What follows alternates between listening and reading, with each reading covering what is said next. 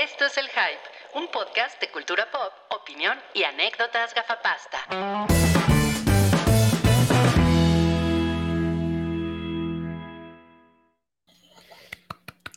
Hola, hola, bienvenidos al episodio 393 del Hype. Hola 493. amigos, 493. Ajá. ¿Cuál, cuál, cuál dije? 393. No mames, me, me, pa- me pasé para atrás por 100. Se te Disculpen. cuatrapeo. Bienvenidos Así al episodio 493 del Hype, su podcast de cultura pop, anécdotas Ujú. gafapasta y Ujú. Mucho más. pizza también. Y pizza. Mira y adolescentes. Y adolescentes. Adolescentes, sí. mutantes, ninjas. Salchi, a ver. Salchi, enseña tu pizza. Como si la gente nunca hubiera visto nada de pizza. A ver. ¡A huevos! Salchi enseña su pizza. El día de hoy no, no pude hacer pizza tánica porque fui avisado con muy poco tiempo de antelación. Yo esperaba que llegara la pizza tánica, la verdad. Yo ¿Pero también. ¿Por qué? Si quedamos hace tres días. No, fue, dijiste ayer, ¿no? No. fue hace como tres Ah, ¿no? días. Sí. Pero es que la pizza de Cabri toma un mes. Toma, toma una semana. No, pues sí, pues es que es, es lleva.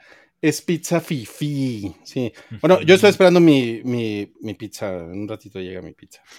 Va a ser, va a ser de, Y- ¿qué? ¿Va a ser de qué?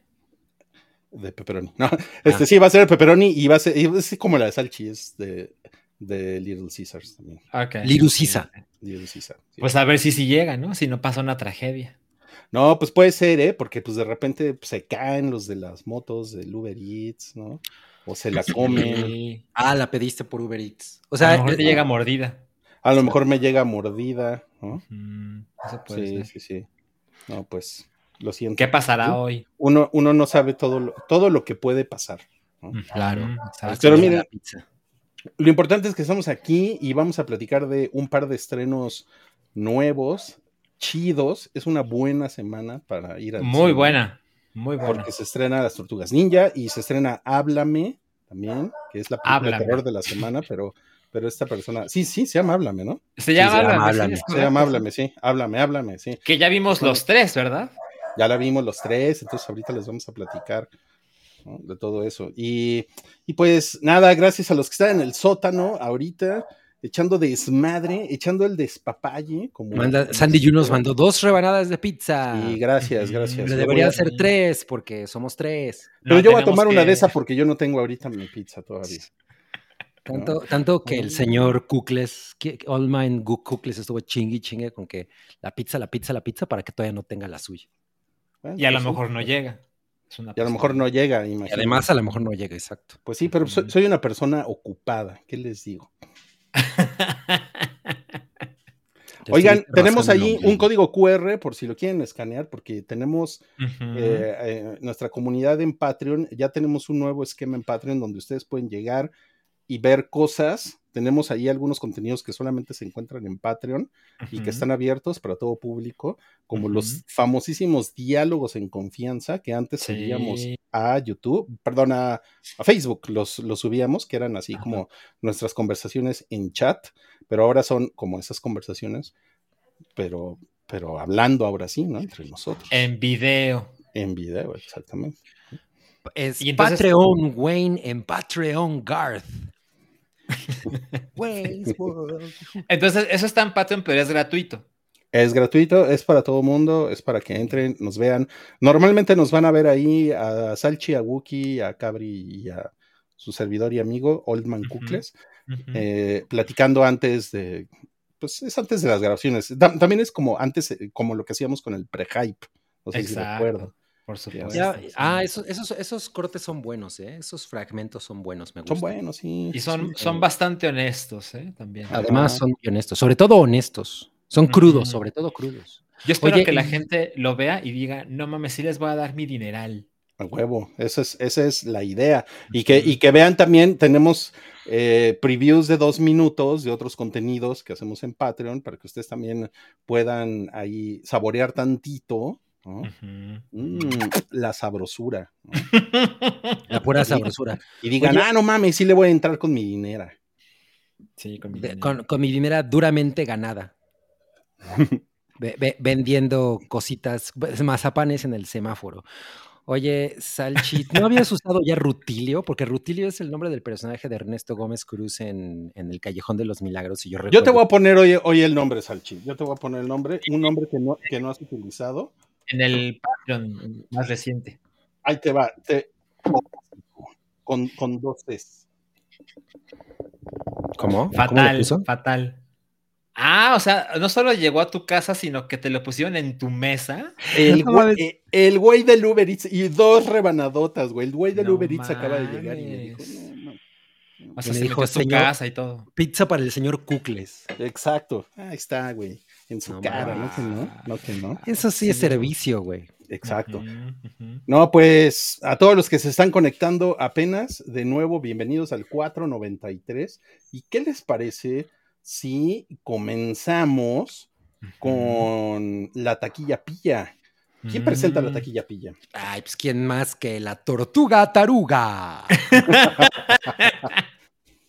No, no, no, me miren, dice que lo tenía los, preparado. Los hombres estamos, pero contentos esta semana. No. Estamos, estamos de fiesta O sea, porque solo, solo porque hay una foto del güey, del güey que me gusta, te lo, te lo tolero. No, que agarran- porque megalodón. que agarran y que me bajan a la Barbie al segundo Que, lugar. que llegue el megalodón y que, que No lo puedo la- creer, ¿eh? No lo puedo creer. Yo tampoco. No, Yo creo no, no, que- yo tampoco. Yo creo que estaban subestimando el gusto mexicano. Yo creo que eso es lo que realmente sucedió. ¿De plano? Sí. Ahora, la verdad Claro, es que soy muy, soy muy orgulloso de mi gente. si de ven, género di. si ven la diferencia son 12 millones. O sea, O sea, Bueno. Barbie estuvo Bueno. muy cerca. ya quisiera yo esos 12 millones para limpiarme los dientes con para comprar un floss. What? ok. Como megalodón. de oro. Ajá. Claro, claro. De, de, de- de adamantium. Oye, pero es que a ver, Es un, es un taquillón. O sea, es la un- verdad. es un- es o sea, sí, es un taquillón, es una cosa muy sorprendente porque yo no creo que la primera megalodona haya sido un chingadazo. Me imagino que cuando hablamos de ella quedó en primer lugar también en su momento. ¿Quién sabe? Mm, ¿Quién No, sabe no creo, ¿eh? estrenó? Porque ¿No? fue, fue como el, el, el éxito dormilón. El, el sleeper. El hit. sleeper hit. Pero, pero la 2 que le haya ganado a Barbie. Bueno, también cuántas semanas lleva Barbie? Tres, ¿no? Ahí dice que dos, pero- pero... según yo tres. Según yo No, tres. lleva, lleva tres, pero ¿saben qué? En Estados Unidos, Barbie sigue en primer lugar. Bueno, pero porque no estrenaron esa obra de la cinematografía ¿Cómo no? llamada Megalodon. sí la estrenaron. No, se o sea, estrenó ya también. Sí, allá también se estrenó. Lo que pasa es que aquí, miren, México, eso chinga, tierra de machos. sem-. Siempre fidelis. Huevo, Pero sabes, yo creo que viendo la taquilla, a- aún Yamiao está a tiempo de por fin estrenar la megalodona, ¿no? Que es así. Ah, una no dona gigantesca. azul que le y que le ponga unos colmillitos. Ajá, exacto, no mames. Con oleaje, Con oleaje. Con No oleaje, sí. exacto. Si nos estás viendo ya tiempo. miau, toma nota, por favor. Sí, me, me- exacto. Yamiao se tiene que subir más a los, a los estrenos del momento, ¿eh? Sí, yo creo que sí. Le ¿Y qué bien. tal? Con Oppenheimer pudo haber hecho un pie, ¿no? El, el, el Pipenheimer, ¿no? Como ven. O Paiheimer. Un- Un poco forzadón, ¿no? Forzadón. Como todo, ¿no? Como la barbidona. Sí, güey. O sea, era sí, la exacto, barbiconcha, exacto. Era la Era la barbiconcha. barbiconcha, exacto. Sí. exacto. No, la- o sea, Megalodona está ni mandado a hacer. Sí, Megalodona Ajá. sí está cabrona, ¿eh? La Sí, verdad es que sí. está, Ahí está. Sí. Un regalo. Devóratela. Ujú. No, la, la de Borat se, llare- se llamaría Boratdona. ¡Qué tontería! Eres un pendejo, güey, no puede ser. Ahora, puede esperen, ser. esperen, tenemos que hablar del mega fracaso que es Mansión Embrujada. Porque ¿Es un, se ¿Es un gran fracaso? Sí. No mames, sí. Y lleva, ¿qué? Hizo, lleva 40 millones. Ah, sí, le, le ha ido de la verga. De hecho, lo comentamos la semana pasada, porque la semana pasada fue El Oso, ¿no? Que, que acabó en tercer lugar, creo. Y- Pero ¿sabes qué está más triste? Misión Imposible, ¿eh? Porque Misión Imposible creo que no va a llegar ni a los 200 millones. No No mames. mames. Sí, no mames, güey. eso Es sí, que eso sí fue- es raro. es una estupidez del calendario, la verdad. Yo creo que si lo hubieran estrenado en otro momento, le hubiera ido cabrón. güey. Sí, Mira, justamente, justamente Fernando R nos decía, Misión Imposible se fue a la burger muy rápido, sentí feo, jaja. Pues, o sea, yo también, porque la película es, no, o sea, es muy buena, no nada más me, no nada más me, me gusta que, que Tom Cruise esté ta- tan, tan, haciendo tanta- tantas películas y todo, sino la película es muy chingona y, y la disfruté enormemente, Pero pues... Megalodonamente. megalodonamente, pero así se comportó la taquilla porque, pues sí, el, el Barbenheimer llegó con Tocho Morocho, Muy cabrón. Pues miren, de la película que vamos a platicar ahorita, porque nos vamos a ir ya a los estrenos de la semana, teniendo el como, pues sabiendo cómo se mueve la taquilla en México, yo creo que le va a ir cabrón. No sé qué opinan ¿A cuál? ustedes. ¿A cuál? Vamos a pasar a las estrenos de la semana.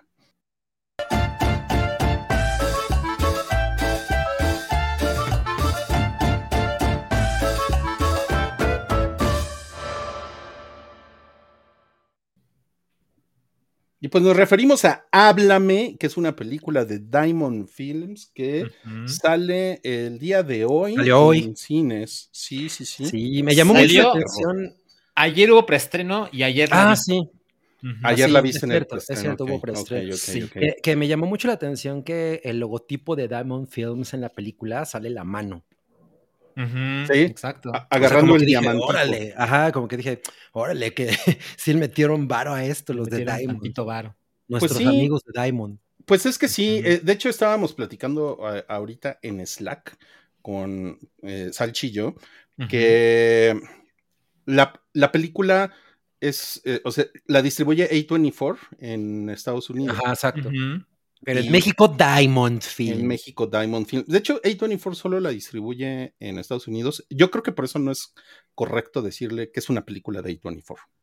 No, porque no es producción de A24. No es una producción de A24. O, o sea, sea- por supuesto que tienen razón, pero también consideremos que hay muy pocas películas que produce A24, sobre todo, o sea, durante mucho tiempo era una distribuidora.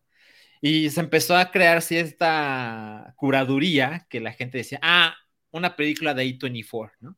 Ahora ya tienen unos años también que producen películas, pero siguen siendo, por supuesto, que en la minoría. Pero bueno, sí, definitivamente lo correcto no es decir que es una película de A24. Exacto. O sea, Midsommar sí es una película de Exacto, A24 sí. porque sí la produjo A24. ¿no? Exacto. Y The Vivitch también, ¿no? Eh, sí. Ah, Ajá. Y, no. Hereditary, y Hereditary también. Bien. Sí, sí, sí. Esta, más bien, lo que, lo que a mí me parece interesante es que, es que esta es de, del mismo estudio que está en, en Adelaida, Australia, Ajá. Que es el mismo estudio que hizo The Babadook. Ajá, de hecho, el director, de- eh, bueno, uno de los directores de esta película trabajó en The Babadook. Ah, eso no lo sabía, ¿eh? Ok, ok. Órale, órale. Y son youtubers los Y son directores. youtubers, exacto. Sí, Se llaman Así es que- Danny y Michael Philippou. Philip Pu. Nuestra Ujú. película, cabri. ¿Cómo? Sí, no mames. hagamos hagan esa su película. película. Miren, yo, yo de- debo meter la, la- la- la cuchara de que el cine australiano de horror en general tiene cosas chingonas. O sea, hay muchas cosas que a mí me gustan de horror del, australianas, como por ejemplo eh, Wolf Creek, que es una película que me Mm. fascina de- del género La humanidad apesta. Eh, es australiana, obviamente The Babadook es australiana, ¿no? Entonces, en, en- en general tiene como buen pedigrí el cine de horror australiano. Mm. Pues esta, esta comprueba tu punto, ¿eh, Cabri? Bueno, ya llegaremos al punto, pero yo me la pasé de no mames. A Y- ver, y es Alchi, que- por favor, empieza, empieza, dale. Alchi fue el que le puso cinco estrellas, así que empiece él. Sí. Ajá. Eh, yo ya estaba eh, invadido por el hype alrededor de esta película, el hype en línea. Y, y cuando me enteré que había preestreno noche de miércoles, dije, no, está poca madre porque me parece muy complicado para mí ir el jueves a ver una película para platicarla el mismo jueves, ¿no? Pero esto como que hay otras posibilidades. Y la verdad es que a lo mejor no todos estaremos de acuerdo, pero prefiero ver esta clase de películas lo más tarde y noche posible, ¿no? Creo que le ayuda un chingo la experiencia. Cagado. Y Igual raro, la sala está oscura, o sea, o sea, sí ya sé, pero, pero de salir alguna del... manera del- me ayuda. Ajá, exacto, exacto. Ajá. No espero que los tengan igual todos. Pero estaba la sala bastante llena, no, no llena al tope, pero claramente la gente, es de esas funciones que dices, no mames, había dos funciones al día en el cine al que fui, ¿no? Porque pues es una cosa como social. Y sí se notaba muy cabrón que la gente sabe absolutamente lo que está a punto de ver, ¿no? De hecho, me encontré a un fan, me saludó al final, se llama Gael. Ah. Y ma- mandó saludos. Gael y... ¿Qué? Gael García Bernal. Eh, eso no se los voy a decir. Era. Ay, güey. Iba de la mano con una tal Natalie. que, que se ve que está el Bueno. corazón roto. Ajá, exacto. Bueno, la verdad es que, les digo, esperaba mucho de la película, pero solo había visto un tráiler, ¿no? O sea, así como no quiero saber más. Y no mamen, me la pasé poca madre de principio a fin. Particularmente, eh, afortunadamente sucede muy al principio, lo que sabemos que es como la sinopsis, el core principal de, de la historia, ¿no? Básicamente, un grupo de adolescentes consigue una mano, que es una mano que está así. Como- es como una mano disecada que está dando un saludo. Ajá, exacto. Y sus adolescentes, como todos los adolescentes idiotas, ¿no? Que todos somos o fuimos, Claro. o vamos a ser, ¿no? Eh, empiezan Bien. a jugar con ella y el chiste es que se reúnen todos con sus teléfonos. O sea, alguien tiene que tomar la mano y todos los demás presentes están grabando con el teléfono porque centennials, ¿no? Entonces lo que sucede es que le tienes que dar la mano a esta mano y le dices, talk to me, ¿no? Háblame. Y en ese momento aparece una figura fantasmal que solo la persona que le dio la mano puede ver. Ujú. Tienes que hacer después, no recuerdo las palabras exactas, pero lo tienes que invitar a esa entidad fantasmal a que se meta en ti. ¿Cuáles son las palabras? Le dice- in. Ajá, Ahí- como "Eh, eh, entra en mí, ¿no? Ajá. En mí, exactamente. Y en ese momento, alguien tiene que contar hasta 90 segundos, que son los segundos en que pueden permitir que el humano tenga aún sujetada esa mano, porque es el vínculo que existe con esta criatura fantasmal mientras está dentro de, de esa persona, ¿no? Y se supone que son máximo 90 segundos, porque si se queda más tiempo, quién sabe qué pueda pasar y a lo mejor esa entidad se queda para siempre entre nosotros, ¿no? Entonces, eso es básicamente como el núcleo de la historia. Y muy pronto sucede como la primera posesión. Y no mames, en ese momento supe que era una cosa bien chingona, bien especial, porque está llena de efectos prácticos de cómo se ve, y no se preocupen, esto está en el tráiler, cómo se ve que transforma a la persona que le da la mano a este objeto. ¿no? Entonces, así se, se retuerce el cuerpo, ¿no? Los ojos se le, se- se le ponen fuera de órbita y hay unos sonidos cabroncísimos. Más bien se le hacen negrotes, ¿no?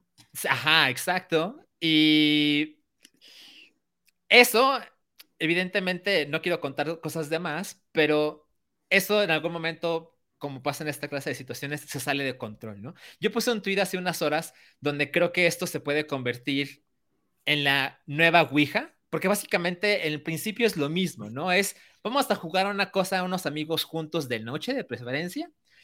Vamos a traer algunas entidades eh, demoníacas aquí donde estamos y luego la dejamos donde quedó y a lo mejor algo sale mal y esta persona se queda siempre para, entre nosotros, ¿no?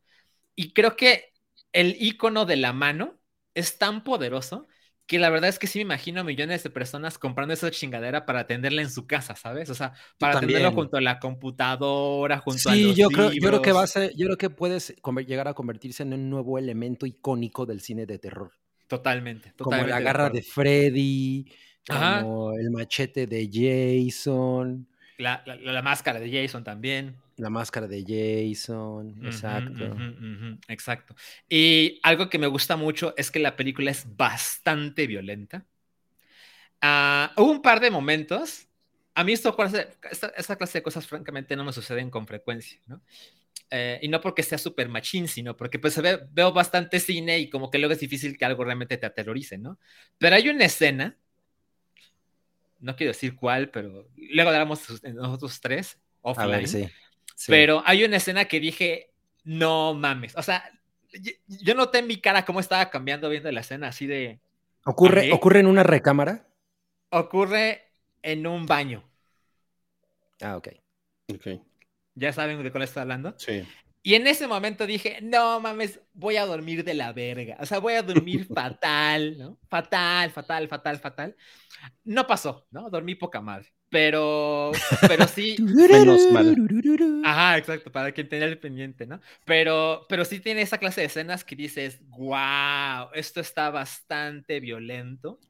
Y hay que, hay que decirlo también, creo que es una cosa importante para la gente que es más sensible. Y con esto acabo. Hay un hay algunas escenas donde hay animalitos sufriendo. Mm. Y creo que es Ah. importante que la gente lo sepa, porque hay gente que es bastante sensible. Sí. Sí, Y es sí. mejor que no lleguen sin saberlo. Yo le, yo, le, yo le sufrí porque yo soy, yo soy de esos con, con esa Claro. escena.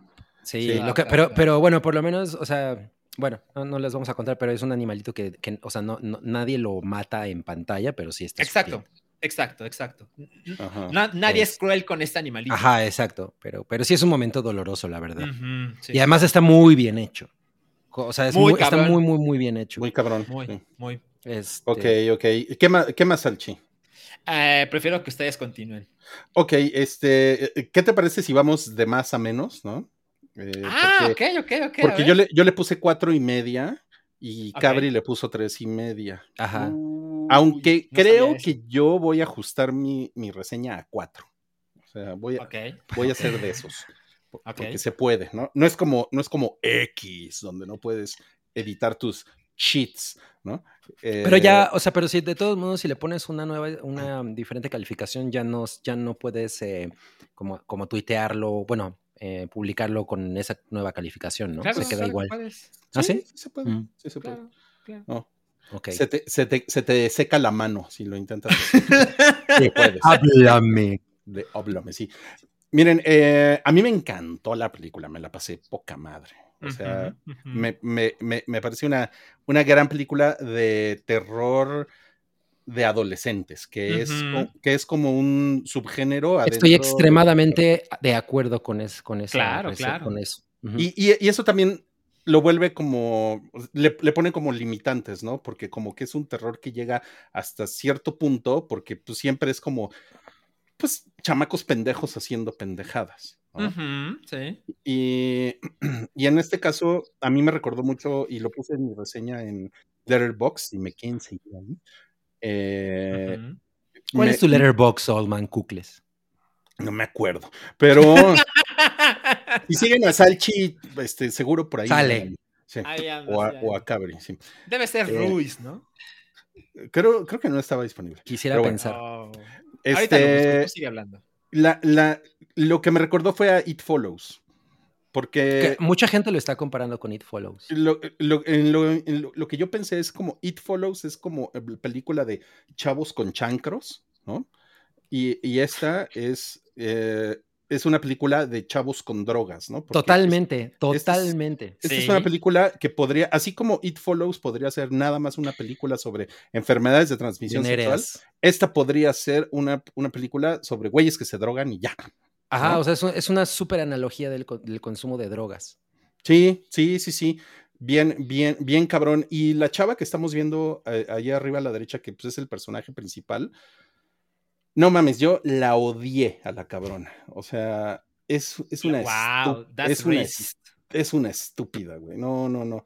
Es así la pinche mocosa manipuladora que mete a sus amigos en pedos y no, no mames. O sea, me parece que está como muy construido, eh, muy bien construido el personaje sobre una persona que tiene pedos de consumo de drogas, güey. ¿no? Ella, Sí, ella muy en especial. Totalmente, totalmente.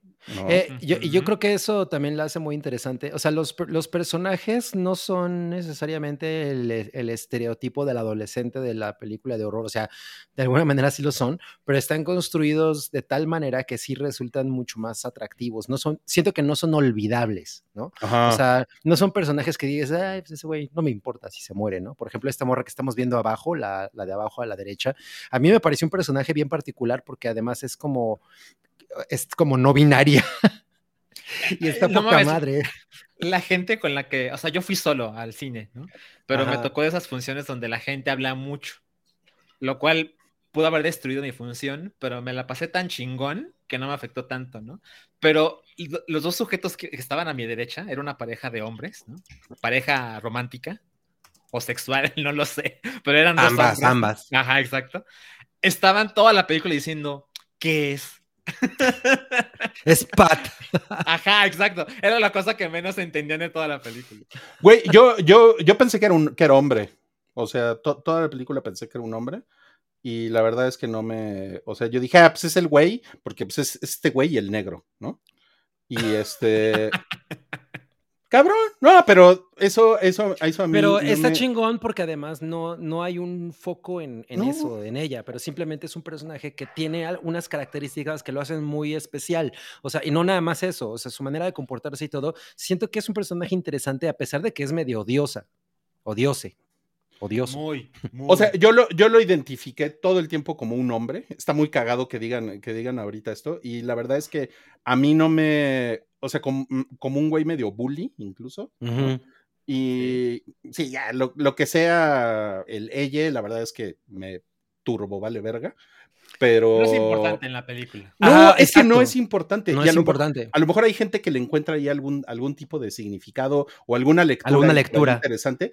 Y es, y está chido, ¿no? Está chido. Sí. Pero- Sí, o sea, yo más bien lo digo porque creo que dentro de los personajes que son como el prototipo del- del- de los chavitos estúpidos del cine de horror, ellos tienen características que los hacen personajes interesantes. O sea, eh, por ejemplo, en la última Evil Dead, la verdad es que a mí no, no me interesó nadie. Digo, salvo la protagonista que estaba muy hermosa, pero de ahí en fuera todos los demás eran iguales para mí, ¿no? Eran como per- personas intercambiables de otras películas de horror. En cambio, aquí siento que, que todos tenían algo que a mí me parecía interesante, como que quería saber más de ellos o me gustaba verlos Sí. en pantalla. ¿no? Sí. Y eso es muy raro de, que, de encontrarlo en, en una película con esas características. Ta- También se beneficia de que es una película de pocos personajes. Entonces, cada uno tiene una función muy específica y necesaria para que las cosas avancen. Ya nos preguntó George Rock and Roll si la mano es un tumor. No. No, pero tiene mucho humor. Ay, no mames. Oigan, bueno, y lo, lo otro que, que quería decirles es que la película me parece que es súper efectiva en, sus, en su horror. Eh, el tema está, está muy, está muy, como muy bien escrito y va al grano y no se desvía de la historia. Es muy cortita, es una película eh, de un, poquito arriba de hora y media, o sea, No es- llega a los 100 minutos. e- En Patreon justamente eh, platicábamos de películas de hora y media chingonas. Esta no entraría. A menos que sea Salchi. Esta dura un minu- Salchi. una hora 35 minutos. A menos que seas Wookiee y la veas al doble de velocidad. Pero es una, es una gran virtud en estos momentos encontrar una película tan cortita que esté tan chingona. ¿no? Porque además funciona. o sea, Original. Sí. Exacto. No necesitas extenderla. Y, y- y lo, No. y lo- y lo último que les quiero decir es que ayer vi una película mexicana que se llama Mal de Ojo. Y esto, esto realmente no tiene ni idea de lo importante que fue para mi experiencia de ver esta película, porque es una de las peores películas que he visto en los últimos 20 años. Esa, esa, Wow. esa cosa de mal de ojo. Eh, es horrible, es de pena, nadie actúa, está mal fotografiada, está mal musicalizada, los diálogos no se entienden, este, Como pasa mucho en el cine como pasa latinoamericano. mucho, como pasa mucho en el cine, en el cine aquí en México. Y después de ver eso, que fue así de, güey, fue una tortura la pinche película. Espera, Eh, ¿qué te llevó a ver esa película? O sea, algo que- viste que te llamó la atención, ¿no?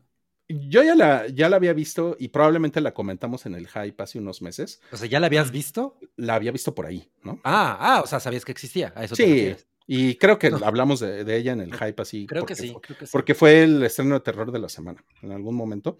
Claro. Y estaba yo este, echando el ojo en Prime Video y la vi por ahí. Y dije, ah, pues vamos, vamos a Mm, verla. Vamos a verla. ¿no? Y no, no mames. Entonces, después de ver esa película que tengo tan fresca que la vi anoche, hoy veo esta de Háblame y no mames, güey. O sea, qué, qué cabrón cuando unos cuando unos güeyes toman una, una historia que no tiene ni pretensiones, ni tiene gran, grandes escenarios, ni, Claro. ni es necesario, ni así, ni no son los efectos súper cabrones, ni nada, pero cuentan bien la No, es, la pericia en la narrativa. Cabrón, cabrón, So- cabrón. Solo como paréntesis, Talk to Me, bueno, háblame, perdón, costó 4.5 millones de dólares. Pues- no mames, es nada. Pues es nada, ¿no? Es nada, sí. Sí, no, no, no. Este, entonces, eh, eh, creo que eso amplificó mi, mi experiencia porque salí así, ay, güey, qué chingón. Ah, Midna. Midna traviesa. Y la pizza. Ya llegó a destruir las cosas. Sí, sí, sí. Ah, quería pizza la cabroncilla. Entonces, pues súper recomendable para mí, pero ahora vamos a escuchar la voz crítica de Cabe. Porque yo lo he escuchado muy contentillo, ¿eh? Sí, les voy, a, les voy a decir, miren, bueno, antes que nada quiero poner un paréntesis, dice Joaquín Jorge Luna, ¿no han visto el tráiler de que Drácula despierta en un barco? Se ve buena. No sé por qué, eh, yo he visto, esa película se llama El último viaje del Demeter y yo le tengo muchas ganas porque el Demeter pues, es este viaje, este barco en el que Pero viaja Drácula de... pero ese no era el tema. Transilvania- No, ya sé, de Transilvania a Londres, pero es importante esa historia y yo le tengo muchas ganas, pero quería abordar nada más eso. Ahora, ya, hablando de... No, hablando, no, no, estás antes de que se me fuera. Ajá, ok. Bueno. Em, la verdad es que yo, yo también la disfruté un chingo, excepto la última media hora. No, no, me- o sea, para mí la última media hora perdió mucho el, el- el ritmo del- de lo que había visto antes, porque antes de- me recordó incluso a, a Hereditary en el sentido de que esta parte de, de- de cuando descubres que te puedes comunicar con los muertos y tienes un- una muerte en tu vida que para ti es tan significativa que lo primero que piensas es en, güey, me voy a comunicar con esa persona. A mí ese tema me parece una cosa muy cabrona y siento que justamente al principio de, de- de la primera hora de la película lo aborda, lo, lo aborda de una manera que, que- que se me hace bien interesante in- e incluso tiene mucho, mucha, mucha relación con el tema de la, de la droga. Eh, y la última media hora, que es la resolución, como que lo abandona. Y e- eso es realmente lo que a mí no me fascinó. Y, no, y yo no, o sea, para nada creo que, que- que- que sea una película terrible ni nada, pero para mí es como el, el tipo de película de siempre de los adolescentes, que ya, o sea, que, güey, o sea, tengo 48 años, crecí con ese género, ¿no? Con ese Claro. subgénero del horror. Entonces, digamos que no me, que no me afectó tanto como yo hubiera esperado. No significa que la película no me, parezca, no me parezca efectiva. O sea, yo cuando la, ahora que les- la estaba viendo, pensé, güey, esto va a ser un chingadazo para la nueva generación. O sea, si yo tuviera 14 años y veo esto, no mames, seguro me cambia la vida, ¿no? O sea, digo, Sí. no mames, ¿qué pedo con esta película, güey? Sí.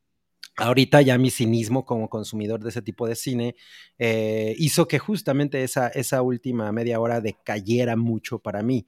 Eh, Incluso, les voy a decir, la, la vi en el cine y, y llegando a mi casa dije, ¿sí la vi bien o, o- o fue raro? Entonces la busqué pirata No mames. para, para ver la última media hora de nuevo, así de, a ver, güey, creo que a lo mejor... no Ajá, me yo muy- dormí o. Ajá. Ajá, o qué pasó, ¿no? ¿Por qué no, No me, mames. por, qué- por qué no fue tan efectiva? Y, y sí, o sea, me, me- me pasó O, un o poco sea, eso. o, o sea, no, no confías en tu memoria.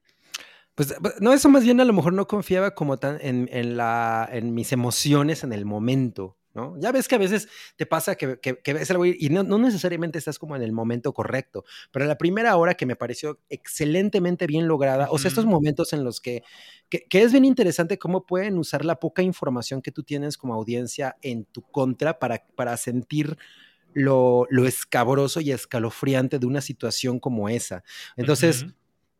No es necesario que, que- que veas al- a los espíritus estos que estas otras personas ven, que, lo- que los veas durante mucho tiempo, para sentir lo impactante del momento. O sea, con, Además con- se siente una presencia, ¿sabes? Exacto, y eso está Sí. cabrón, está muy bien logrado, porque no, re- no, no recurres al, al horror, a lo físico, sino recurres a la sugestión, a lo que tú como audiencia te estás imaginando. O sea, uno, por ejemplo, uno, de- uno de los chavitos que interactúa con, una de esta- con uno de estos eh, seres, Entes. con ajá. entes, eh, pues lo único que hace es, que- es que toma la mano, tú, estás, tú, eres, tú asumes el, el papel de, uno, de una de las personas del- de, de- de que lo acompañan y nada más lo ves decir verga, ¿no?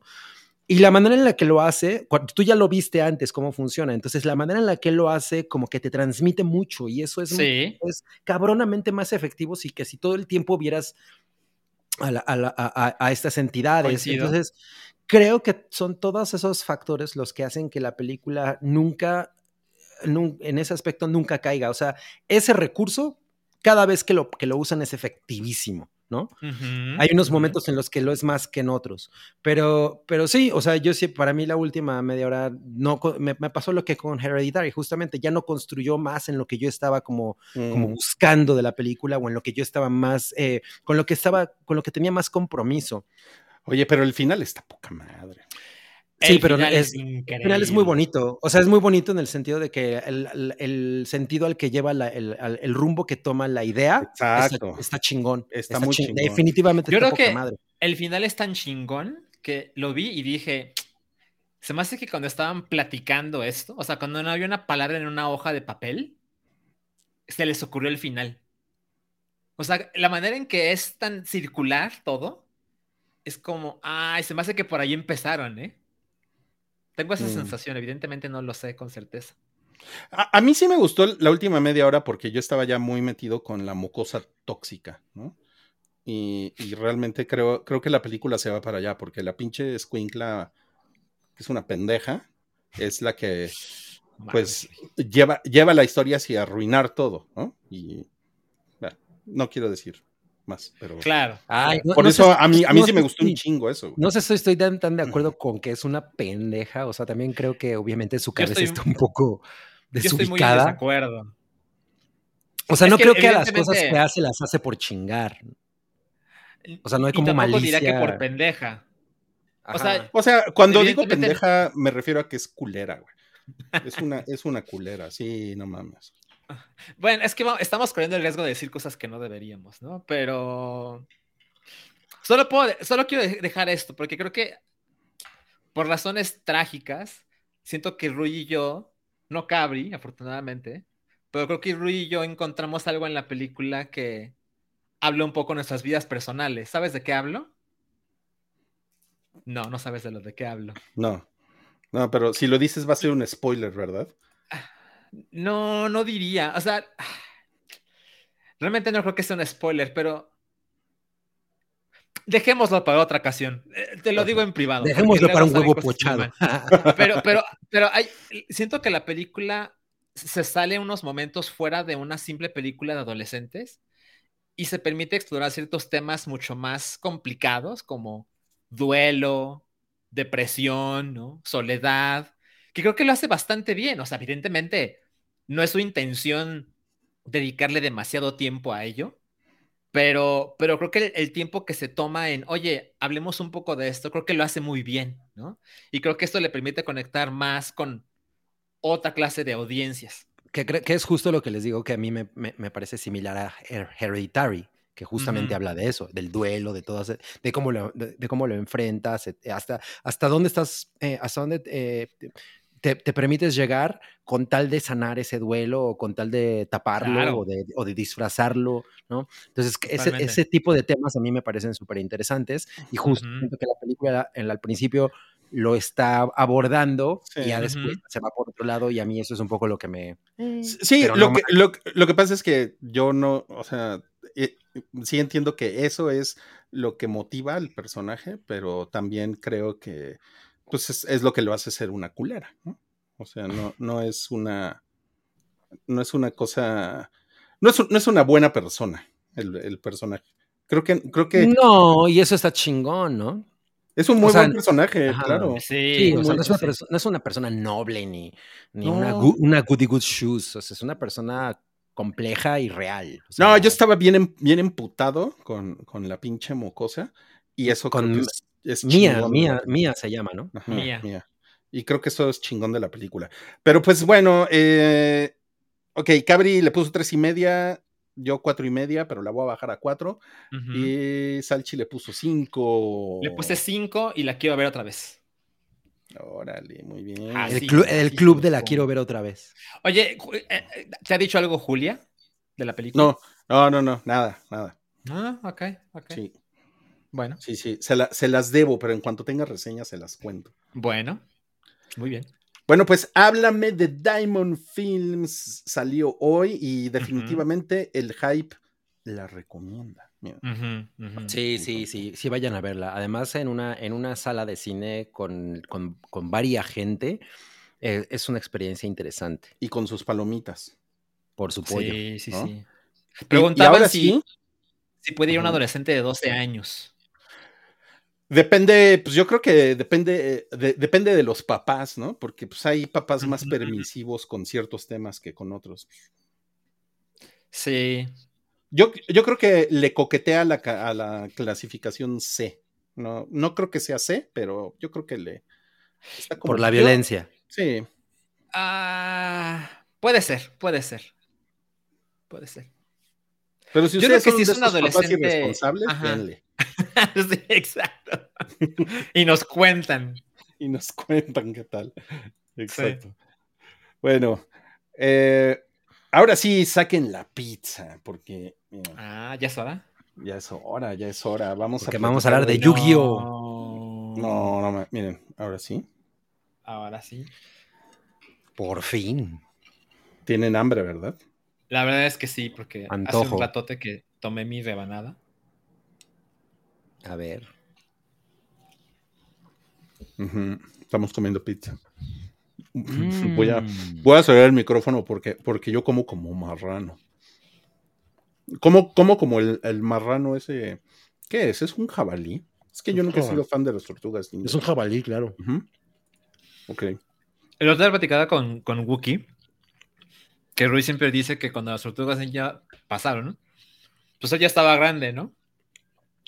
y, me puse a sacar la cuenta de cuántos años tenía Cabri. Yo tenía 14, 15 Ajá, o sea, y era fan, fan, fan. también, tam- también creo que se puede decir que Cabri ya estaba grande, ¿no? Oye, ya estaba grande. O sea, si yo hubiera conocido las tortugas ninja cuando salió el cómic, que es del 84, me hubiera hecho muy fan porque tenía 11 años. Pero cuando Claro. estuvieron de moda, moda en México, que fue hasta la película, que es como de 1990, Ujú. Ajá, es el 90 la película. ah, pues yo ahí yo ya quería, ya andaba viendo cómo iba a ir a, co- a coger con mi novia, güey, ¿no? Así. Bueno, pero te, podía, gu- pero te podía gustar también. No, porque yo lo, yo lo identificaba con algo como de niños. güey. Lo que pasa es que Cabri es nuestro adolescente eterno. Soy, eh, soy ninja adolescente mutante. No sé, Bueno. si, no sé si todo eso. Vamos a hablar de las Tortugas Ninja Caos Mutante, que es una película Ajá. animada de Paramount que sale el día de hoy. Y Sam ya la platicó la semana pasada. Y tenemos un Fandalorian donde se discute toda la historia de las Tortugas Ninja del, del 84 a la fecha, en cómics, en videojuegos. eh, Mario enseñó sus, sus juguetes no sexuales. Caricaturas. De las Tortugas Ninja. Se habla de las caricaturas, de las películas. Y para el día de hoy, Cabri ya la vio y nos va a platicar su opinión. Así es. No, no mames, qué cosa tan hermosa. Yo la amé. O sea, yo de hecho la iba a poner cinco estrellas. Así, o sea, Pero no te gustó la última media hora. básicamente. no mames. No, no, no tan, no tan así, pero el final, final, final. O sea, el enfrentamiento final me pareció que no estaba al nivel de todos los demás, porque las escenas de acción están poca madre, poca madre. Eh, y bueno, es, es- esta película de, la, de las tortugas ninja Caos Mutante es dirigida por Jeff Rowe y Kyler Spears. Jeff Rowe es uno de los directores de, de la familia de los Mitchells contra las máquinas. Que pues si ustedes vieron esa película que es una pinche hermosura, saben perfectamente qué pueden esperar. Y, y- justo una de las cosas que va a llamar más la atención es el estilo de animación que pues yo siento que ahorita todo el mundo está como muy en, que trae, tra- trae esta intoxicación fabulosa por la manera en la que funciona eh, las películas de Spider-Man Into the Spider-Verse y como que todo más o menos lo pueden, lo quieren relacionar con eso. Pero, pero siento que esta tiene un estilo también muy, muy particular que obviamente nos va a recordar aquello porque, porque una cosa que hace Spider-Verse es que trata de, de- mezclar el, estilo de animación crudo con un estilo de animación digital. Esta lo hace de- de- de igual manera, pero siento que aquí se esforzaron en tratar de hacerlo mucho más crudo.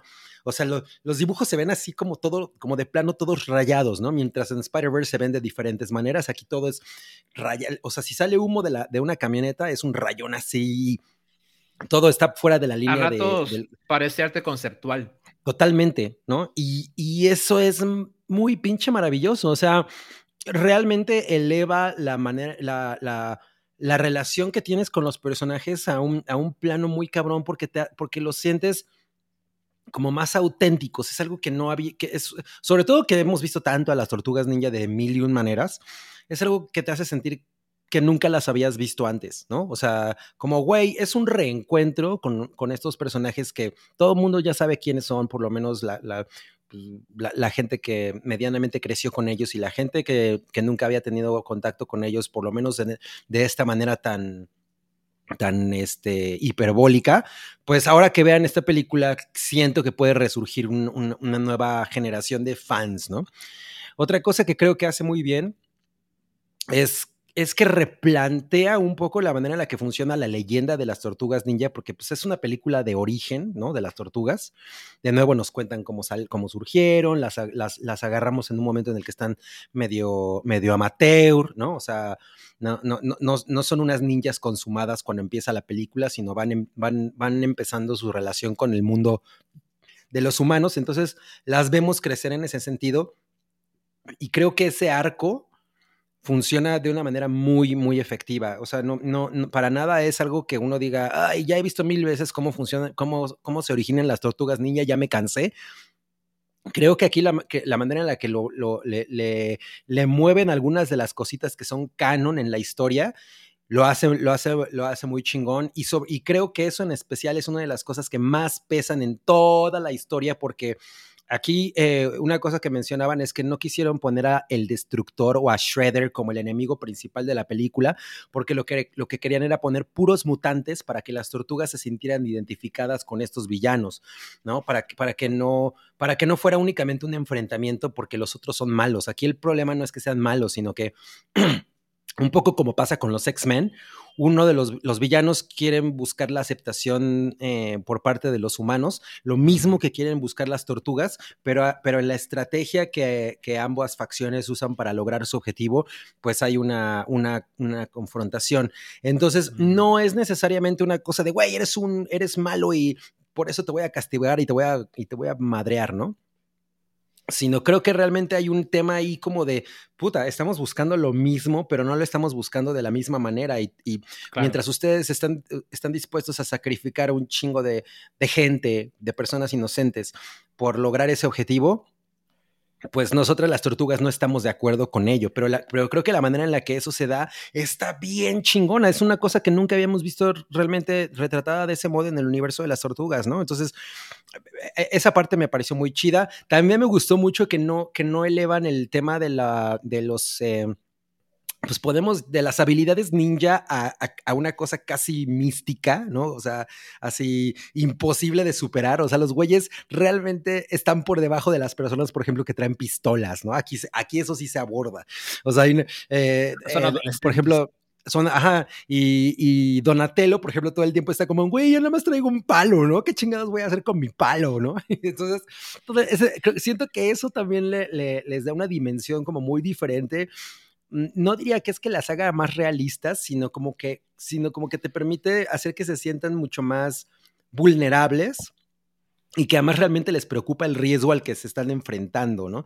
O sea, no son tan, no son tan arrojadas como en otras, en, como en otras este, manifestaciones de, de, de los personajes. Siento que eso ayuda mucho.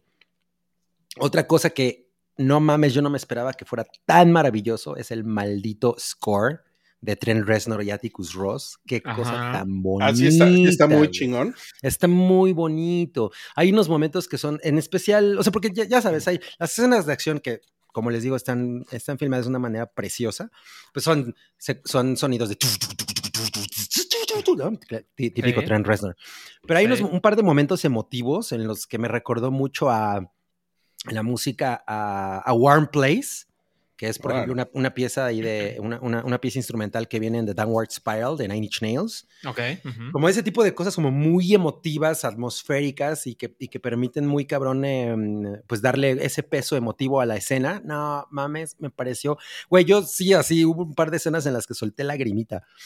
Yo wow. la, la, vi en, la vi en inglés También porque, yo, porque yo ta- también porque yo tengo una relación muy, muy cabrona con las tortugas ninja. O sea, sí, sí, sí, sí, cuando empieza la película yo dije, güey, amo a estos personajes y amo cuando la gente que está eh, involucrada en un proyecto que, que tenga que ver con las tortugas ninja entiende lo, el amor que le tiene el fandom.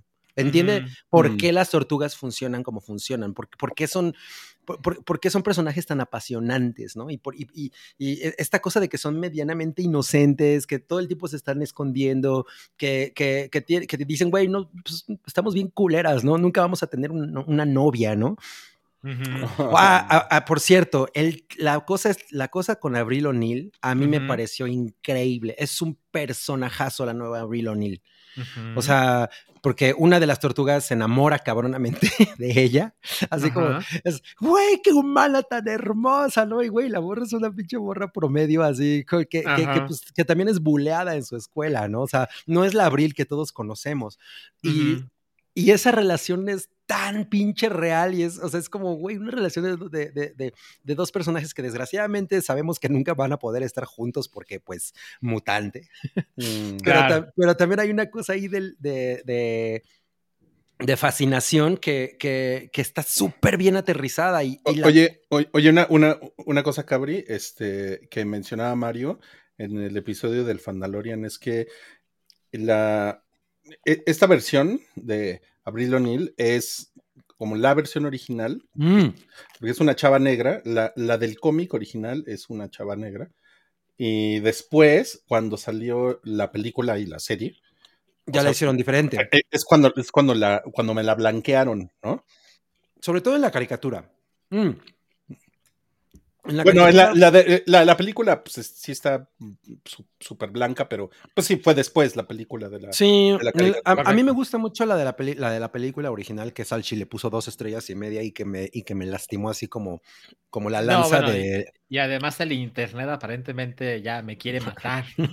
sí, sí, todos, ¡ah! Con trinches. No, Sí, sí, sí. Este... Es que yo vi el este. Vi el, ¿cómo se llama? El este. El me- pare- me pareció tu reseña y yo así. ¡No! La Ajá, lanza de sí. Longinus, o cómo se llama. Ajá. Bueno.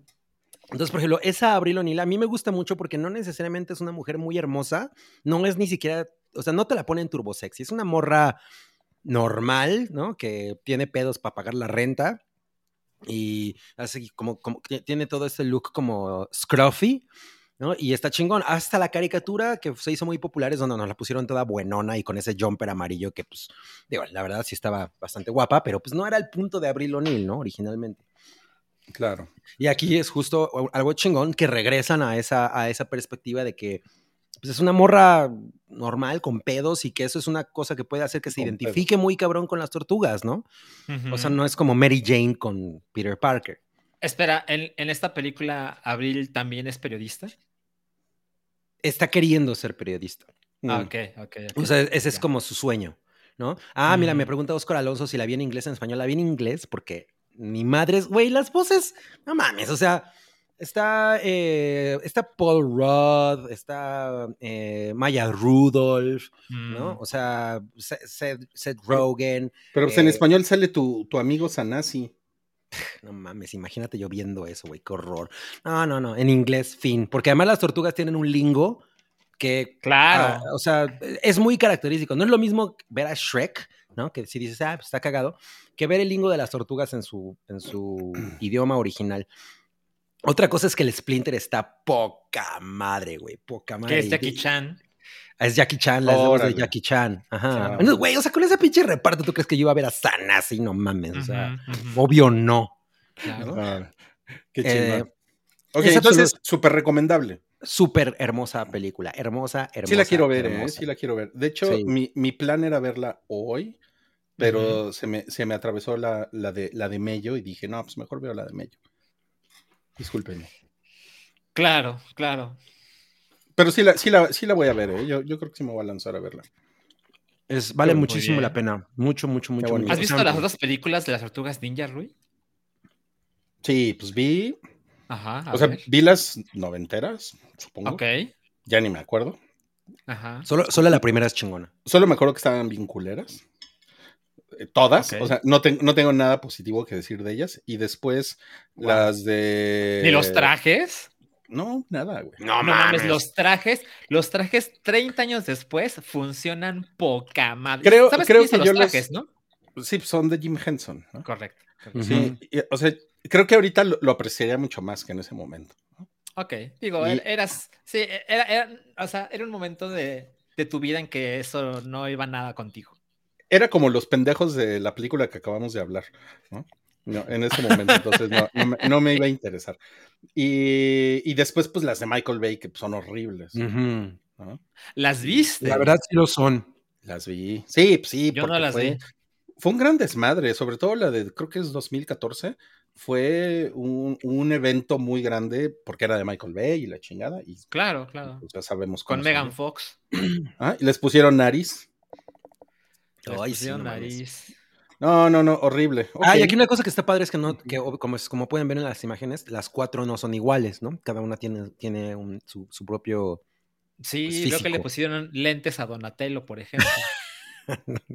No, nada más eso. O sea, por ejemplo, Miguel Ángel está más flaquito, es como más eh, escuálido, ¿no? Es cierto. es Eh, cierto. tiene unas cosas de violencia que están bastante chidas para, para hacer una película de niños. O sea, Rafael es un cabrón, como siempre ha sido Como Rafael. debe ¿no? ser, sí. ajá. Como debe ser. Y como pusieron por ahí Mondo Gecko, no mames, épico el pinche Mondo Gecko, lo amé. Que esa es la voz de Paul Roth. Ok, Ok. ok, ok. Es, vayan a ver Tortugas Ninja Caos Mutante, sí o sí. Oye, yo, Yo, nomás iba a decir que ahí. Rafael, pues es un cabrón, ¿no? Por la de.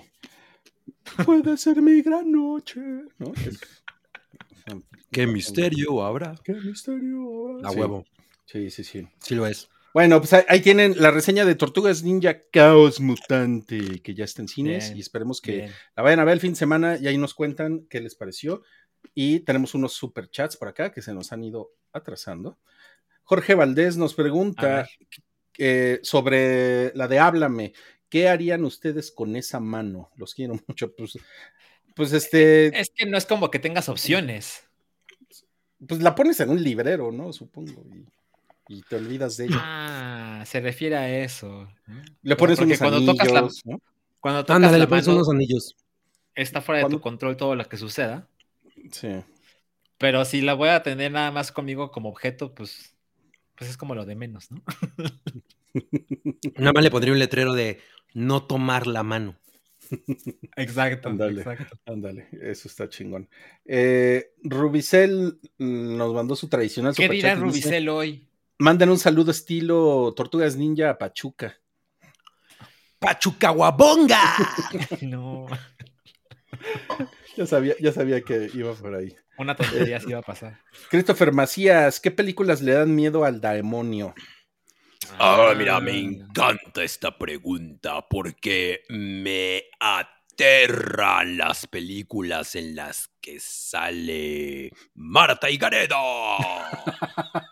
O sea, ¿no le gusta Amarte duele a el No, no, me da, me da mucho miedo. De hecho, la pude ver hasta que cumplí los 666 años. Yo creí me que iba a decir así Me como daba tanto miedo.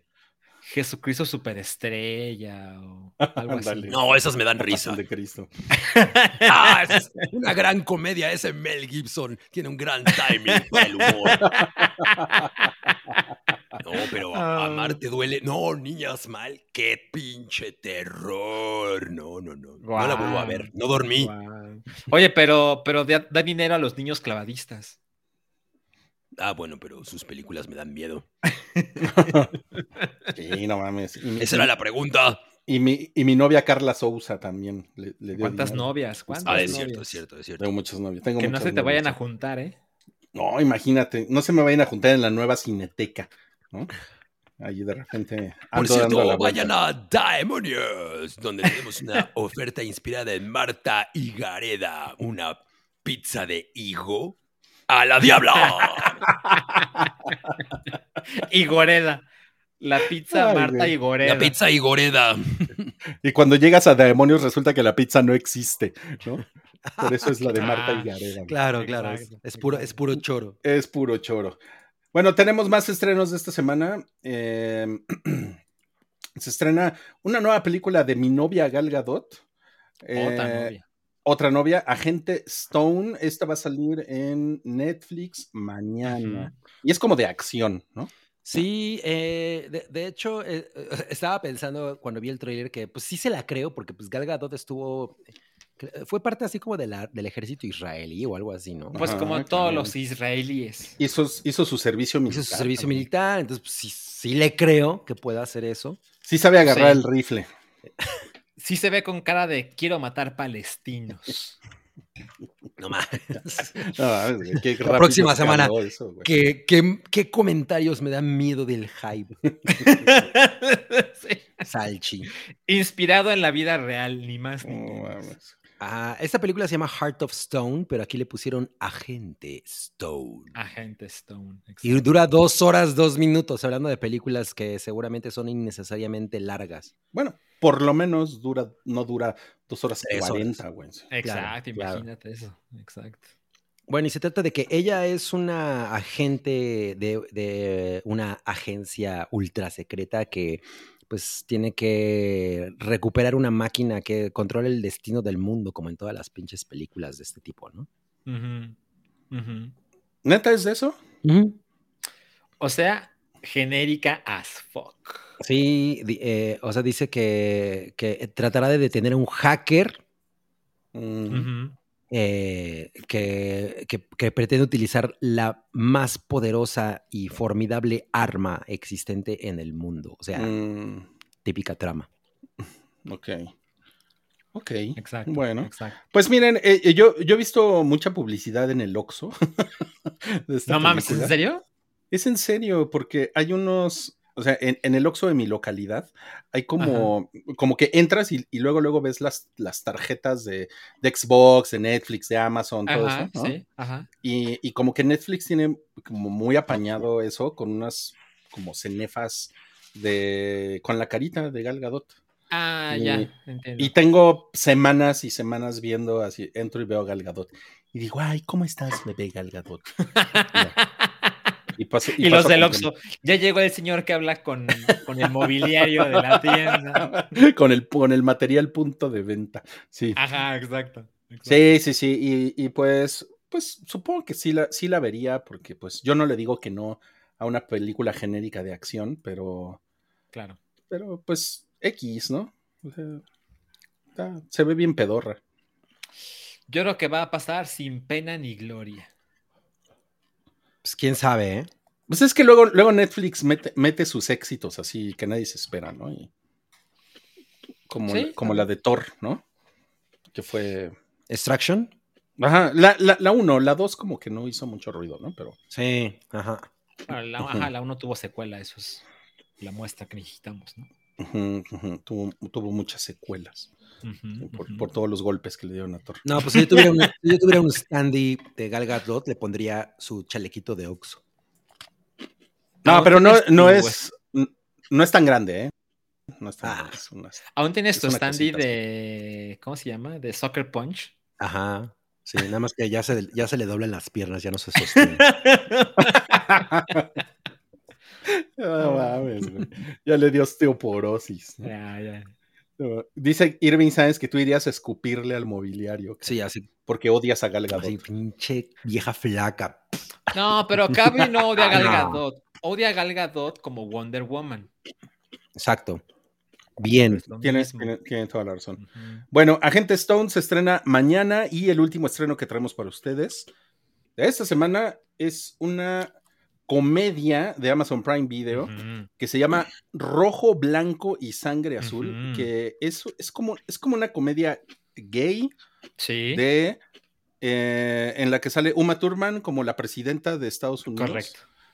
Y su, y su hijo, que es el güey que está ahí a, a la izquierda, Así es. eh, eh, se enamora o como que tiene una affair con uno de los príncipes de la realeza británica. Británica. Yo cuando leí la sinopsis azul. pensé que era, que era un drama de intriga internacional. Y cuando vi el tráiler dije, güey, es una comedia, ¿qué pedo? Es una comedia romántica. Pero está cagada la ca- está idea. cagada ¿no? la idea. Sí, porque Sí. originalmente la idea es que estos dos, estos dos muchachones se odian, se tiran Claro. mierda. Como Y- sucede en esas películas. como sucede en esas películas, y de pronto les dicen, pues para que no causen un conflicto internacional, se tienen que llevar bien mis chavos. Y pues Exacto. acaban enamorándose y se meten a bañar juntos. Exacto, acaban llevándose tan bien que comparten la litera. Espera, ¿se meten La a bañar hamaca. juntos? ¿Es un decir o, o eso Pues yo me imagino que sí se meten a bañar juntos porque se, se ven muy Ah. limpiecitos. Ya, ya. sí, yo creo que sí. Claro, claro. Definitivamente es algo, que- es algo que harían ellos. Bueno, está basada en un libro que aparentemente fue un exitazo. Yo francamente nunca lo había escuchado. Pero sí, aparentemente la gente estaba muy entusiasmada con esta versión cinematográfica. Y Amazon es quien compró los, los derechos. Y la película se estrena mañana en Amazon Prime. Video. En Amazon Prime Video, sí. Pues es que tú no, tú no lees novelas del corazón, ¿no? Uy, no, no, no, no, no. Cero. O sea, o sea una, una historia romántica en un libro de 400 páginas no es algo que tú No, de- deja, deja, tú que no las leo. La verdad es que ni me entero. O sea, así de desconectado estoy. Yo nunca he escuchado de esta historia. Jamás. Ajá, o sea, pues sí, no eres, no eres target, definitivamente. No, para nada, para nada. Y la verdad es que tampoco soy gran target de las comedias románticas, ¿no? Y hoy que vi el tráiler de esta cosa, pues tampoco me parece que sea algo que yo debería ver, ¿no? Porque luego, pues, Ah, te enteras como, que- como que me- ves un trailer y dices, ah, o sea, no es mi género, pero se ve chingón, ¿no? Y aunque no diría que eso se ve culero, para nada, tampoco despertó mi interés por darle play, ¿eh? Curiosamente, yo sí Pues lo mira- hubiera visto si hubiera sido un, un, un thriller de intriga política.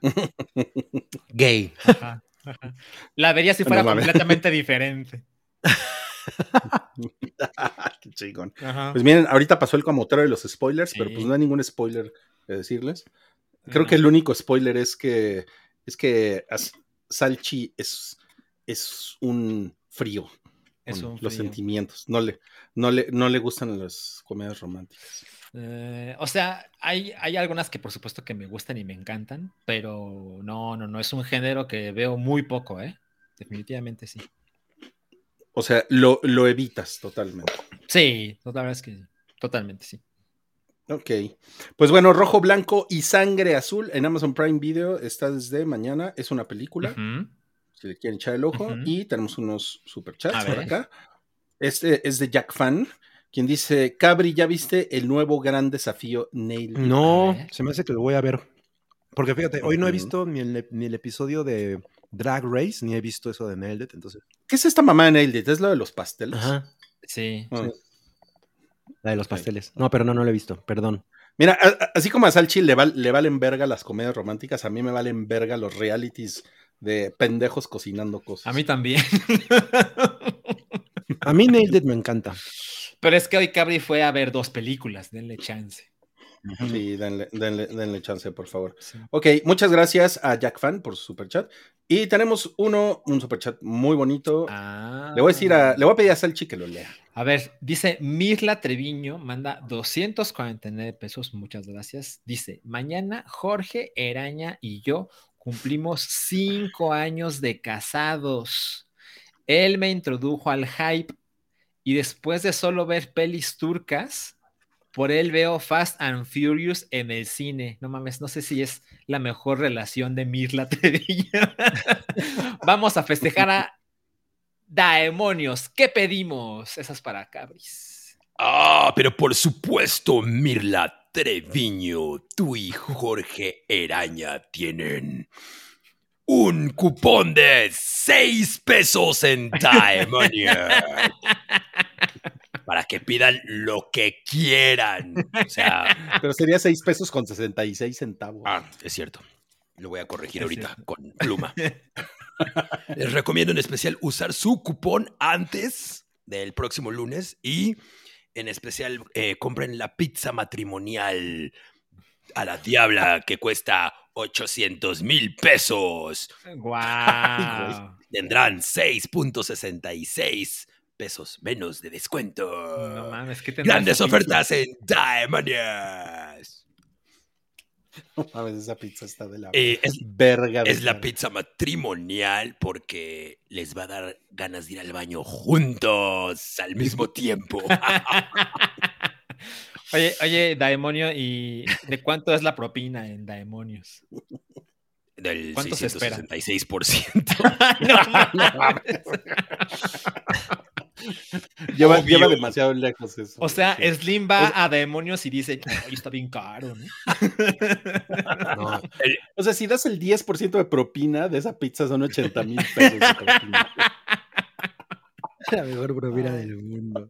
O sea, ser mesero de demonios es porque ya la hiciste, ¿no? Ya, no mames. Lujo tras lujo. Con una sola, con una sola propina ya te, ya te jubilas, güey.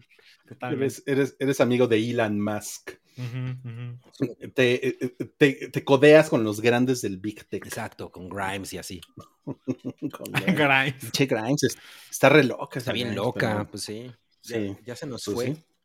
Ya se nos fue, ya se nos fue, sí. Bueno, amigos, pues vamos a pasar a. Todavía tenemos más reseñas de las cosas que vimos esta semana.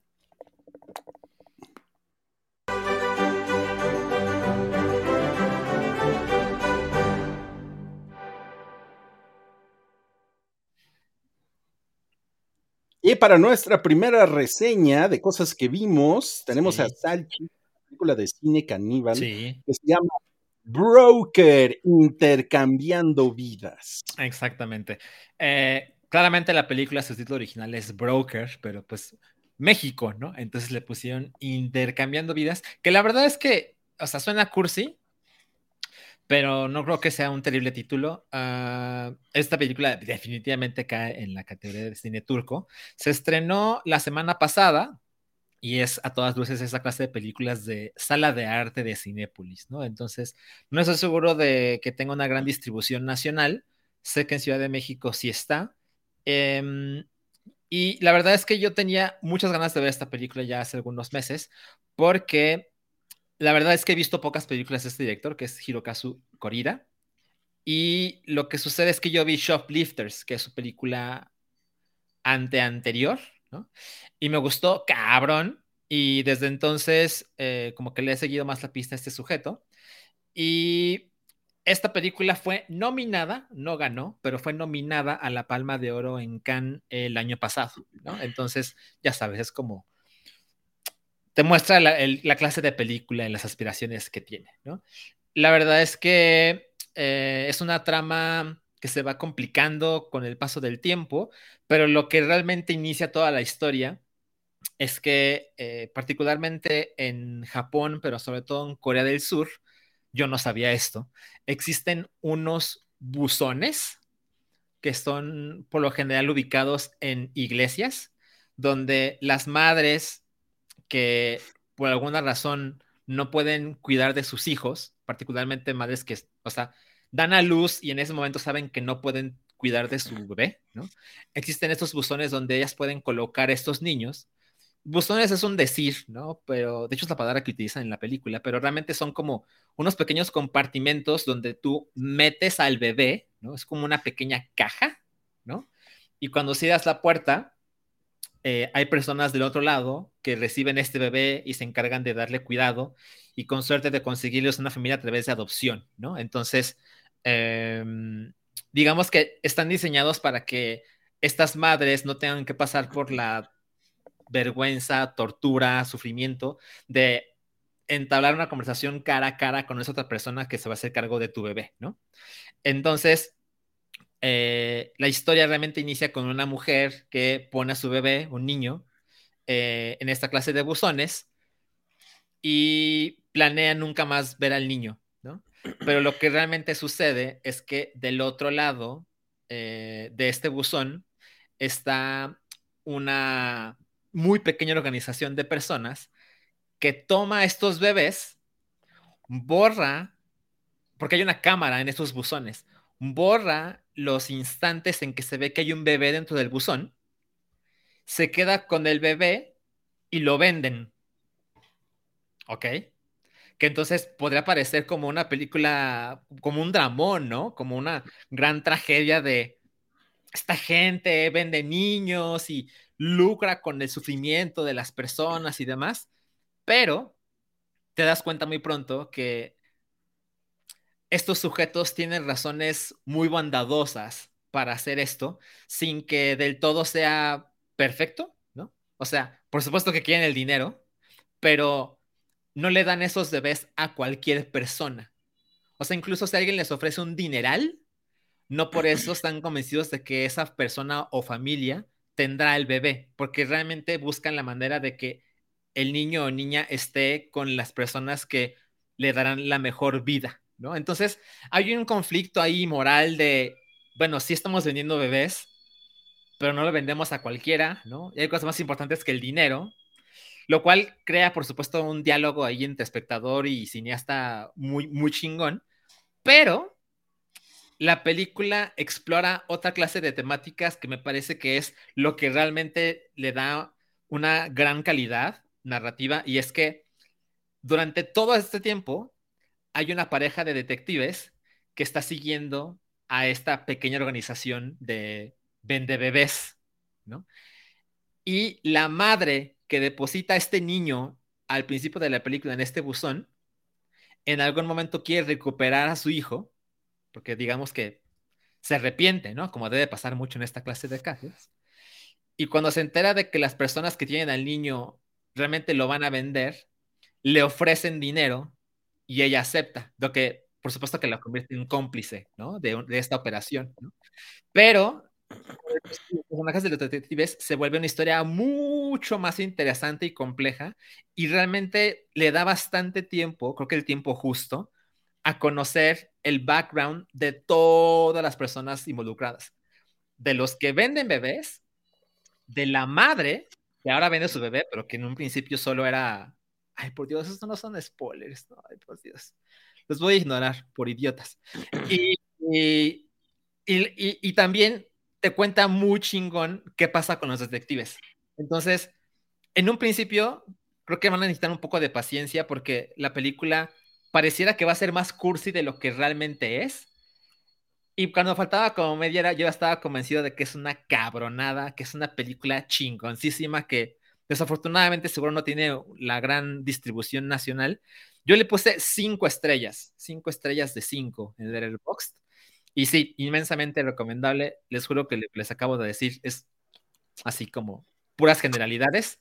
Y, le pusiste un chingo, güey, no mames. Sí, la verdad es que sí. También a Shoplifters le puse cinco. Por eso les digo que es una muy es muy bonita. Es muy bonita película, exacto. Y, insisto en, lo cursi, creo que en, otras manos sería una película puta así de Hallmark, ¿sabes? Pero en, en este señor, no mames, cómo funciona, ¿eh? bastante talentoso. Entonces, sí, muy, muy, muy recomendable. Y está ahorita en cines, ¿no? Ah, exacto, está ahorita en cines.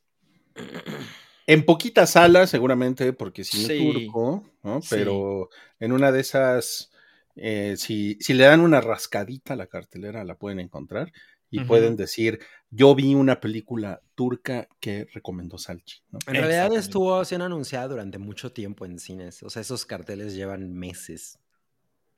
Yo de hecho pensé que ya se mm. había estrenado antes. De hecho, es la clase de cosas que se estrena y prácticamente nadie se entera, o sea, como que te tienes que meter de manera individual a ver la cartelera. Así me pasó a mí, o sea, yo nunca vi ningún lado que se anunciara, pero estaba viendo la cartelera y ahí me enteré que por fin esto ya estaba, ¿no? Ok, ok. Muy bien, pues esa fue la reseña de Salchi de Broker, intercambiando vidas. Exactamente. Y ahora vamos a pasar a otra reseña. Esta es de Cabri, eh, que es un, es un cortito como de 13 o 14 minutos. Sí, dura poco menos de 14 minutos. Se llama Huracán Ramírez contra la piñata enchilada. Exacto. Y la verdad es que estaba yo un día en una, en una reunión y tenían esto, que pues es un corto para demostrar cómo funciona el iPhone 14. Eh, que es capaz de hacer cosas cinematográficas. Entonces, eh, pasaron una escena en, en, la tele mientras yo estaba en esa fiesta, que es de la, la que considero la mejor escena de, toda la de todo el corto, pues, no es propiamente una película, y dije, órale, eso se ve cagado, a ver si la voy a ver, ¿no? Porque pues los anuncios están por toda la ciudad. Entonces dije, pues la voy a ver porque pues, ha, de estar cagada, ¿no? Ha de estar divertida. Híjole, no, súper ahórrensela. No mames. La única escena es esa chingona, es la escena de acción de la morrilla esa que vemos a la izquierda que se madrea a unos cabrones en un bar. O sea, la verdad es que está bas- me gustó bastante, pero pinche película no se trata de nada, no tienen, o sea, el- es- parece como que no la escribieron, simplemente pusieron la- la- el iPhone y ahora pelea, ahora hace esto. Y la verdad me parece un poco baboso porque sí tiene como algunos valores de producción que me, que me, que me parecieron interesantes. O sea, no, no, no, no está hecha como, por lo menos estéticamente a lo pendejo, tiene cosas padres. Entonces es como de esas cosas que dices, ah, o sea, se ve mucho mejor de lo que realmente está el cortito este. Y para tanto desmadre que le están haciendo de que están poniendo carteles en los parabuses y todo, yo hubiera pensado que era una cosa más entretenida o más, o más interesante. Entonces, pues se trata de que la piñata esa enchilada, pues es una piñata tal cual que cobra vida Enchilada. y enchi- está emputada, claro, y este y anda buscando a quién madrearse y el huracán Ramírez sale de la nada. Así de, ah, yo voy a ser el que. Bueno, van y, lo, y, lo, y le dicen, órale, huracán, este, te necesitamos. Rómpele su madre a la piñata. Rómpele su madre al literal. Y, y se va a un lugar que es como un templo. Ajá. Pero, güey, o sea, no, tiene- no se trata de nada realmente. O sea, es como unas peleas y ya fin. No Esta es de las mejores piñas que ha habido en el hype. Ajá, pero, pero realmente no podemos decir que es una película, ¿no? O sea, Es un cortito. No, sí, no es una película, es un cortito. Mira, Técnicamente sí es un corto, ¿no? Porque sí debería, tiene una historia, se supone, ¿no? pues, o sea, sí, hay una, hay una trama, más bien, Ajá, ¿no? O sea, ajá. sí. Y ya, sí, sí, pero, pero como que todos los sucesos, todos los- todas las cosas que, que- que ocurren en, en el cortito este, pues, eh, o sea, como que no tienen realmente un hilo. O sea, como que no sabes por qué está pasan pasando lo que está pasando. Ajá, exacto. o sea, Oye, solo- oye, Cabri, pero sí sabes que es un comercialote de Apple. Ajá, pero pues no mames. O sea, yo estaba pensando, güey, ya si vas a hacer esto, evidentemente, y- Mm. y, y siendo Apple, pues no mames. O sea, que sea algo así que, que se vuelva, eh, pues, un- una conversación chingona, ¿no? Algo de, no mames, ¿vieron- vieron- ¿viste la, la pinche mamada esta que está bien cagada que hicieron con el iPhone 14? Pero pues no, güey, es una mamada. Oye, ¿y, y se ve chingona, por lo menos? Ajá, o sea, sí se sea, ve chingona. O sea, sí aguanta el iPhone 14 Pro. Sí, o sea, ¿sí, sí te fuiste a comprar el iPhone 14? me dieron ganas. No, pero o sea, sí, sí se ve padre. De- de- pues, eh, si era para eso nomás, pues sí. Y ya te pusieron ahorrense las cinco estrellas. Ahora. Cinco piñatas. ¿Cuánto le pusiste en Letterboxd? No está en el box. Sí, Yo creo sí que está. debe de estar, ¿no? Creo que cometí la pendejada de ponerle dos. Cometí la pendejada de ponerle cuatro y media. Porque es que la, la escena en la que esa morra se madrea a, los, a todos esos vatos sí me gustó. Y, y- y nunca mejor usada la canción de Kenny los eléctricos de Tengo roto el corazón. Bueno, ya ves, si hubo cosas que te gustaron. Sí, eso, eso sí Están- me gustó. Están preguntando si, si hace la urraca rana. Eh, no me acuerdo. No, Hasta bueno. se, me olvi- se me olvidó la película. Ay, o sea, sí, sí, ahórrensela, ahórrensela. Ok. No, pues Bueno. les digo, de las, de las mejores reseñas que hemos tenido en este podcast, sin duda. Y tenemos un super chat acá de Brandon Monroy, quien nos dice: Apenas vi Man on Fire, ¿cómo la recibió México en 2004? Yo no recuerdo que haya sido un gran escándalo. Bueno, más bien como, como un gran suceso. A mí no me Yo no- gusta Man on Fire. Dos, dos, ¿no? Según recuerdo, había algunas personas ofendidas porque pues pintaban la inseguridad en México, pero con norteamericanos tratando de resolverla, ¿no? O sea, hay, hay norteamericanos armados contra el crimen organizado en México, ¿correcto? Eh, eh, Eso le encanta a AMLO. Ajá, Eso exacto. le- la película favorita del, pres- del Prezi. Pues mira, yo nada más me acuerdo en realidad de que Yo me hay, acuerdo de eso. Hay una secuencia que, que filmaron en el Spartacus, ahí en esa. Ah, y, sí, ajá. Y, era, y eso era como muy este. eh, Pues era como lo. eh, No, no, no escandaloso, pero era como de lo que más se hablaba de, ah, no mames, sale el Spartacus. Y este, y ya. O sea, yo- pero me aburrí cabrón con esa película.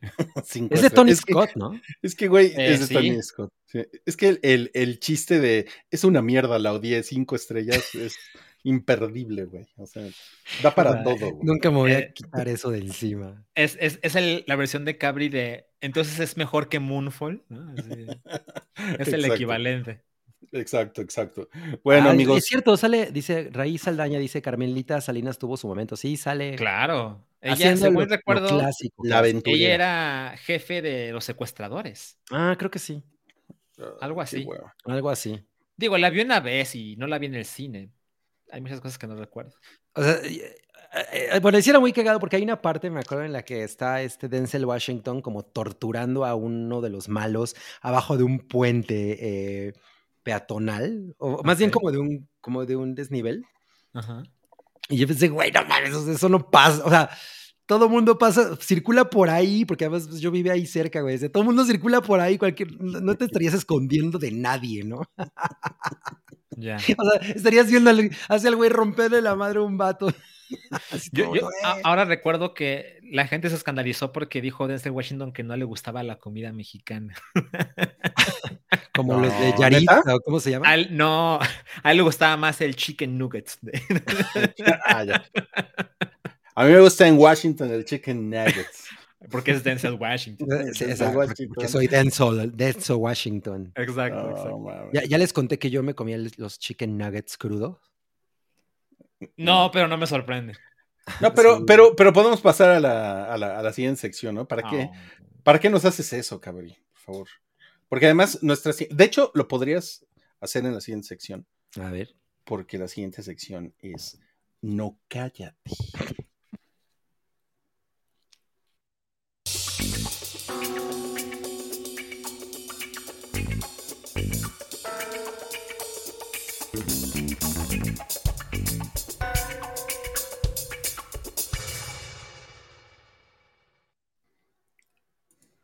No cállate. Ah. ¿Qué pasó ahí? No, es que está, está, está muy inmenso esto. Pero ahí está. Ahí estamos en No Cállate. No vamos a hablar de los chicken nuggets crudos de Cabri, sino un tema que la semana pasada no entró, porque solo, Oh, solo, no. solo, solo había tres. Sí, o sea, yo estoy viendo. yo Ajá, estoy yo viendo sí. que- No. Dilo, Rui, dilo. No, no, no, no, no. No, no, no. No lo voy a hacer. No lo voy a hacer. ya no cupo en la escalera. Ya no cupo en la escaleta. Solo, solo hubo tres denuncias la semana pasada, pero es esta semana se sumaron otras seis, son nueve, ¿no? Y pues, de hecho, Paola le puso, le hacen el caldo gordo al liso, pero le pedí que lo cambiara por más quejas contra liso. Más, Ah, muy más bien, muy bien, muy bien. contra. Sí, no, pues para, no, si ya soy bien woke, gracias a, no. gracias a ustedes. Fuiste a ver. Barbie, ¿no? ¿Qué te iba a pasar? Exacto, fui a ver Barbie, me la Fiebre Barbie, salí woke. Oye, Ay, oye güey. te- te- te- tenemos que amenazar a nuestra audiencia de que vamos a ir a ver Sound of Freedom, ¿estamos de acuerdo? Claro, claro. Obvio. Pues este es el, es el podcast de cultura pop. Yo sí, yo ya, yo ya compré mi- mis boletos. En la compra de tus boletos te dan un, te dan un escapulario. No, no, No. Y un pase para la próxima conferencia de QAnon. El escapulario Cinemex. Sí, está No cabrón. No, oiga, bueno, este. mm, Liso, pues, ¿cómo ven? Le está yendo de la Híjole. verga. Sí, es que, mira, yo no, yo no soy especialmente fan de Lizo, pero sí hay cosas que, de ella que me gustan, pero Mm. Pues e- e- era o es, ha sido agradable esto de que, de que sea una persona como, como que represente toda la idea del body positive desde una manera que nadie consideraba tan fascista, ¿no? O sea, a diferencia de, de otras personalidades del, de- del gremio, podemos decir. Pero ahora con todos estos chismes, no mames. O sea, es como la receta perfecta para que toda la gente que estaba, ya ven, ya ven cómo son unos culeros esos cabrones. El, el- así, el estandarte ideal para que todo mundo le tire mierda a, a- a- a, pues, a toda la filosofía del body positive y de todo este desmadre de, güey, las, de, de las superestrellas que representan, eh, pues, grupos vulnerables, por ponerlo de alguna manera. Y la verdad es que, mira, yo me estaba, no, no quiero justificar nada, pero al, al final el showbiz es una cosa complicada, es una cosa difícil y tienes, y, y de alguna manera tienes que ser un poco eh, pues impositivo para, para poder controlar a la gente y, y bueno, para poder tener un, un equipo cohesivo que haga las cosas como tú de alguna manera las ves. Pero, pero todo lo que ha estado haciendo esta mujer es, o sea, es completamente el mensaje contrario al que ella en, en teoría representa. O sea, esto, sobre todo en la parte de estar, eh, pues, hablando mal del cuerpo de sus, de sus bailarinas. Aparentemente, si subían Eso está de peso, las corría. Ajá, y, y este pedo de que es una cosa muy común en todo tipo de ámbitos, de que van, por ejemplo, a un lugar de strippers y están, ándale, agárrale, agárrale, güey. No, este- no mames, eso es fatal, ¿no? O sea, eso está cabrón y, y- y- y es una cosa muy común en, en- en este tipo de, de- eh, de reuniones, por ejemplo, que de pronto todo- se va todo el crew, vámonos al, al, uh, al antro de strippers, ¿no? Y pasan este tipo de cosas. Y pues, es, es- o sea, es- está chingón que se denuncie y que empiece a dejar de pasar, güey, porque, porque luego llegan a ser situaciones bien pinches avergonzantes y bien tensas para mucha gente y, no, y, y, pues está muy culero. Ah, y además el hecho de que su, de que su coreógrafa también estaba, eh, el- se burlaba de la gente porque, eh, porque habían tenido relaciones sexuales premaritales, ¿no? Ay. ¿qué? Ajá. no sabía Y eso eso. porque es motivo de burla. Eh, Sí, o sea, su, su coreógrafa, la coreógrafa de Liso, no me, no me acuerdo cómo ahorita se llama la morra, es Ajá. turbo religiosa, turbo cristiana, no recuerdo a qué facción Oh. pertenece. Ok. Eh, y entre algunas de las, de las cosas que solía hacer para con, para con las bailarinas, etcétera, era como decirles, ay, ustedes ya cogieron antes de, de casarse, son De unas casarse. pinches zorras y Son unas y- pirujas. Ajá, exacto. y- Y, así, ese tipo de cosas, ¿no? Eh, entonces, pues no mames, o sea, imagínate el pinche ambiente horrendo en el que, en el que se trabaja, pues ahora sí que bajo la, la batuta del liso. Pues, no, yo, yo, bueno, y una cosa que, se- que sí me parece súper sorprendente es que para nada ha- dañado su, su digamos, como su desempeño, ¿no? Como, como personaje de la cultura pop. O sea, en realidad no han caído sus streamings, nada por el estilo. Bueno, pero Ah. no, no le es muy pronto. Y así como para medirle las métricas. ¿No? Exacto, O sea, Todo, lo, todo que- lo que sale de la boca de Rui está mal. No, no, no, no. Los que lo interpretan así son ustedes. Pero No, yo sé, yo sé. Es un chiste. yo no, O no, sea, no, no. No sé si Ujú. Lizzo estaba en tour, por ejemplo. Yo creo que no. Porque a lo mejor algunas fechas sí se hubieran cancelado, ¿no? Pero justo, creo que es demasiado pronto para saber las verdaderas consecuencias de todo esto. A mí realmente, en este momento, si se mantiene lo que han dicho las personas que la están acusando, ¿no? Porque, pues no sé, las cosas pueden cambiar y a lo mejor hay alguna clase de juicio y resulta que Lizzo siempre estuvo en el lado correcto de la historia. No sé, estoy imaginando cosas. Pero suena algo muy complicado de lo cual alguien se pueda reponer mediáticamente. Está muy cabrón. Fíjense que yo, yo escuchaba un podcast en el que decían que Lizo es una empresa. O sea, es, es ella representa. Es una corporación. representa una, un- una corporación que ha explotado todo este tema, ¿no? Del body positive y, y que pues se ha enriquecido, ¿no? Y está bien, y pues es su derecho y lo que ustedes quieran, ¿no? Y, y se puede, ¿no?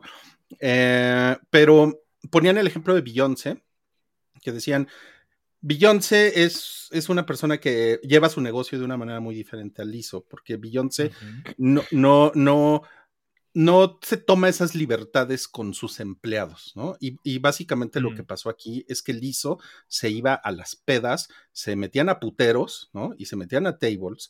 Y ella iba así como de árale, ¿no? Y casi casi el que no venga es puto, ¿no?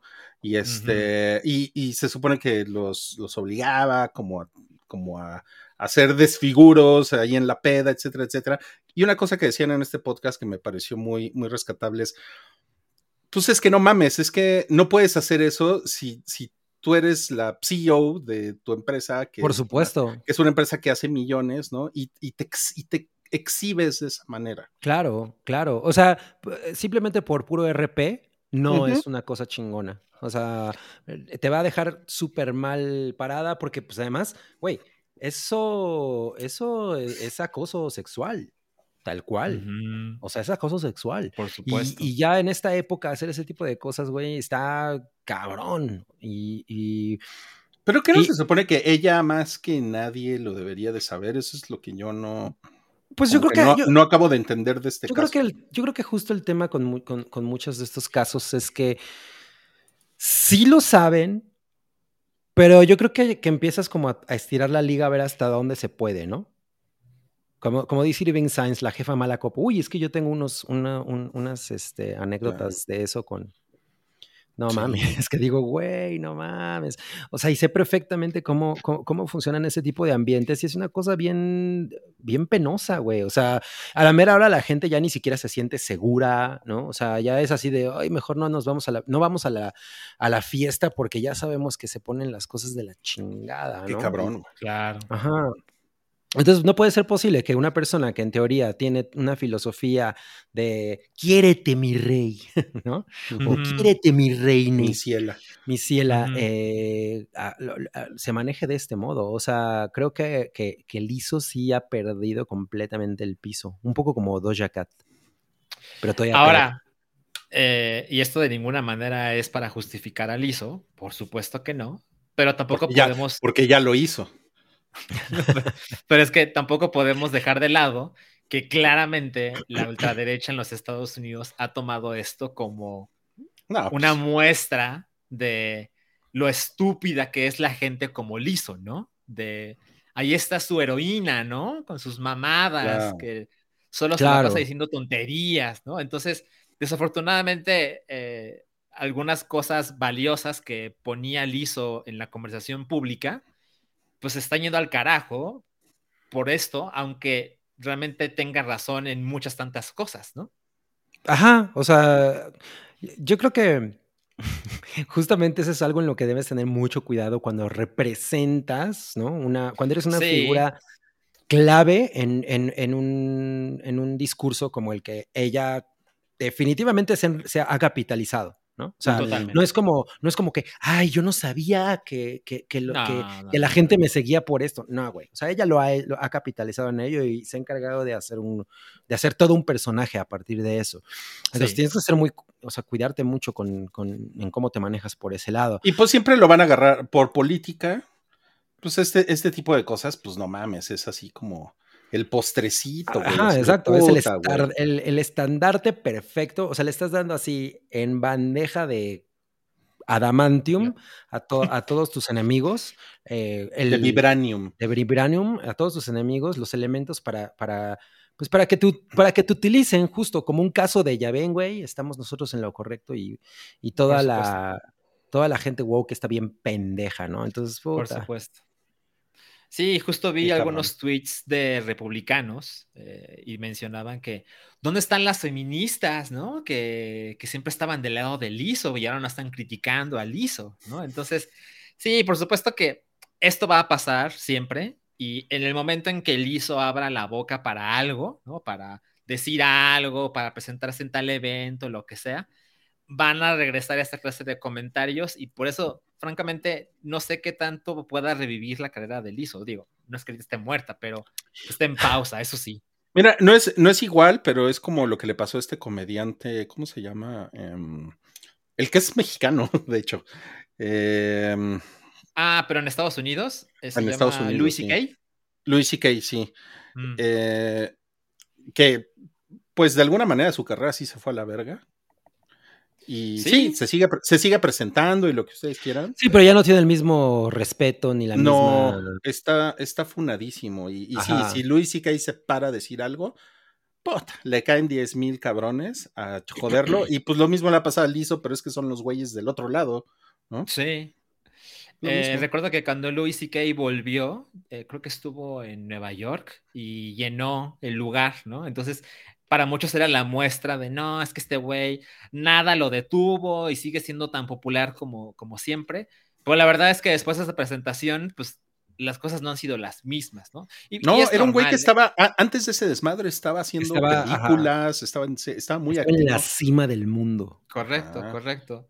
Entonces, sí. o sea, es normal, o sea, esta clase de celebridades siempre tiene un grupo muy fiel, ¿no?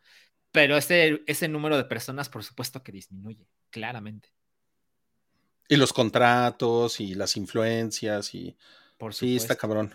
Ay, ay mi liso, ay mi ciela, ¿en qué Ay, mi ciela, sí, exacto, exacto. Sí. Y, y pues ni modo. A ver, a ver, a ver cómo se, cómo desenvuelve esto, porque además, o sea, el tema es que no nada más las, las tres mujeres que han presentado eh, denuncias formales son, son las que han, ¿cómo se llama? Pues, lo, han hecho, sino hay otras personas que ya llegar, que llegaron a trabajar con ella o que han sido testigos que están apoyando muy cabrón a estas mujeres sin necesidad de estar buscando ningún, este, ninguna remuneración ni, ni, ni nada. O sea, simplemente es una cosa de, güey, nosotros también sabemos o hemos pasado por estas situaciones con esta persona, entonces estamos completamente a, a, apoyando el... Puede ser que se ponga muy culero Ajá, legalmente este tema. Exacto, ¿eh? exacto. Pero, un, precisamente por eso, ¿no? Porque ya, ya, ya superó su círculo de trabajo, o sea, ya, están, ya son muchas otras personas las que están levantando la mano para denunciarla. Entonces, creo que además, o sea, justo es uno de estos casos en los que, además de que, de que ella está cometiendo, pues, al, al, al final, eh, actos que pueden resultar ilegales, es toda su, toda su, toda su construcción como, como personalidad la que está uh -huh. aquí en juego, ¿no? O sea, sí, sí, sí, sí, es, es, una cosa muy absurda. O sea, ya, ya y aunque seas un, o sea, puedes ser la loculera que quieras, pero por lo menos guardar las apariencias, ¿no? O sea, saber que ese es el juego. O sea, sí suena fatal, pero pues son como las reglas de estar en ese negocio, ¿no? Ajá, exacto pues, o sea, de, yo, yo, creo que por un lado eh, eh, existe esta, esta idea de, güey, o sea, todos los artistas que, que sigamos, vamos a, a, decir que la gran mayoría, pues tienen cola que les pisen, ¿no? O sea, todos somos personas uh -huh. y hacemos pendejadas, o, son, uh -huh. o, llegamos a ser culeras en el momento en el que sea. Pero uh -huh. tenemos, si tenemos esa escala, pues sí necesitas eh, algún tipo de inteligencia, ¿no? Eh, ser un poco savvy para, para, pues para manejar tu personalidad, güey, sin que, sin, sin que. Como te Tenoch. Como Tenoch. como Tenoch. Sí, sí, sí. Oiga, nos pregunta Irving Sáenz si en la escaleta viene lo de Luis Miguel y sus dobles. No, porque eso se habló en el Café Sigüis el domingo. Pero no es doble porque es más flaco. Bueno, es un, un, es un tercio, un tercio de Luis Miguel, sí. Vamos al siguiente tema, que es... A ver. Disney va por inteligencia artificial. Pensé que el ratón ah. Crispin. No, pues tenemos aquí unas imágenes hechas con inteligencia artificial, mi link. Está bien, está bien, cabrón. Nunca lo hubiera imaginado que así se hicieron. ¿Es eso? ¿O son, o son dibujos míos? Ajá, eh, exacto. No, pues es que lo, lo, que sucede es que en el marco de la huelga es, eso es de actores, y de guionistas, exacto, esa es la noticia, ¿no? Que uno de los temas a tratar, o sea, si lo pusiéramos en bullets, uno de los bullets, así gigantes, son uh -huh. un problema, es que hay un gran temor de que por tecnologías de inteligencia artificial se reemplacen guionistas, eh, se reemplacen actores, uh -huh. incluso extras, ¿no? O, o, o, puede llegar a ser hasta actores principales, ¿no?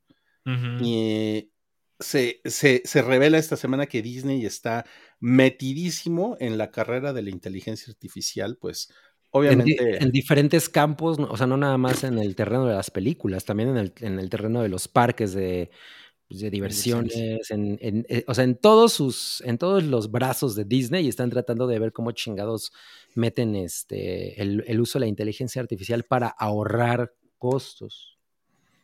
Está muy cabrón que como que no sé, si antes de que antes del siglo XXI, si alguien te dijera, no, pues los, los robots, ¿no? Ay, los robots nos, nos van a esclavizar, ¿no? O van a ser como uh -huh. los de Terminator, ¿no? Nos van a uh -huh. exterminar, o, o, o, en Matrix, ¿no? Que es así como, no mames, nos van a utilizar como baterías. Sí, no, Exacto. Uh -huh. y, y, y, y, ya como que, pues ya estamos en el año do, 2023, y llega el momento en el que dices, no mames, güey, los robots están sirviendo eh, como para exacerbar el pinche capitalismo más culero, ¿no? Uh -huh. que, que, que, hay, ¿no? Y la explotación, y que güeyes como Bob Iger, que se le está mamando con todo lo que está diciendo, uh -huh. no, no, bajen de su sueldo de 400 millones de dólares al año, ¿no? Uh -huh. Ser empatía. O sea, o sea, sí es como bastante decepcionante, ¿no? O sea, pues estaba más chingón el futuro de Terminator, ¿no? Que, que o sea, esto. sí, porque por lo menos te dabas cuenta que o sea, como que en esas películas era un enemigo común, ¿no? O sea, toda la humanidad, todos los humanos queríamos matar a los robots, ¿no? Y los robots sobre todo es una cosa que puedes tocar y ver y distinguir, ¿no? Pero en el mundo real, la verdad es que pues hay mucha gente que francamente no ve el problema, ¿no? Para empezar, ¿no? Y además no son cosas que puedas tocar y pues sobre todo es, son medidas diseñadas pues para ahorrar dinero y hacer más dinero, ¿no? Entonces es como un enemigo mucho más difícil de combatir. Yo sí, yo sí creo que la inteligencia artificial tiene un, o sea, tiene un lado muy positivo como, como una herramienta, ¿no? Ujú. Una, como una herramienta de trabajo.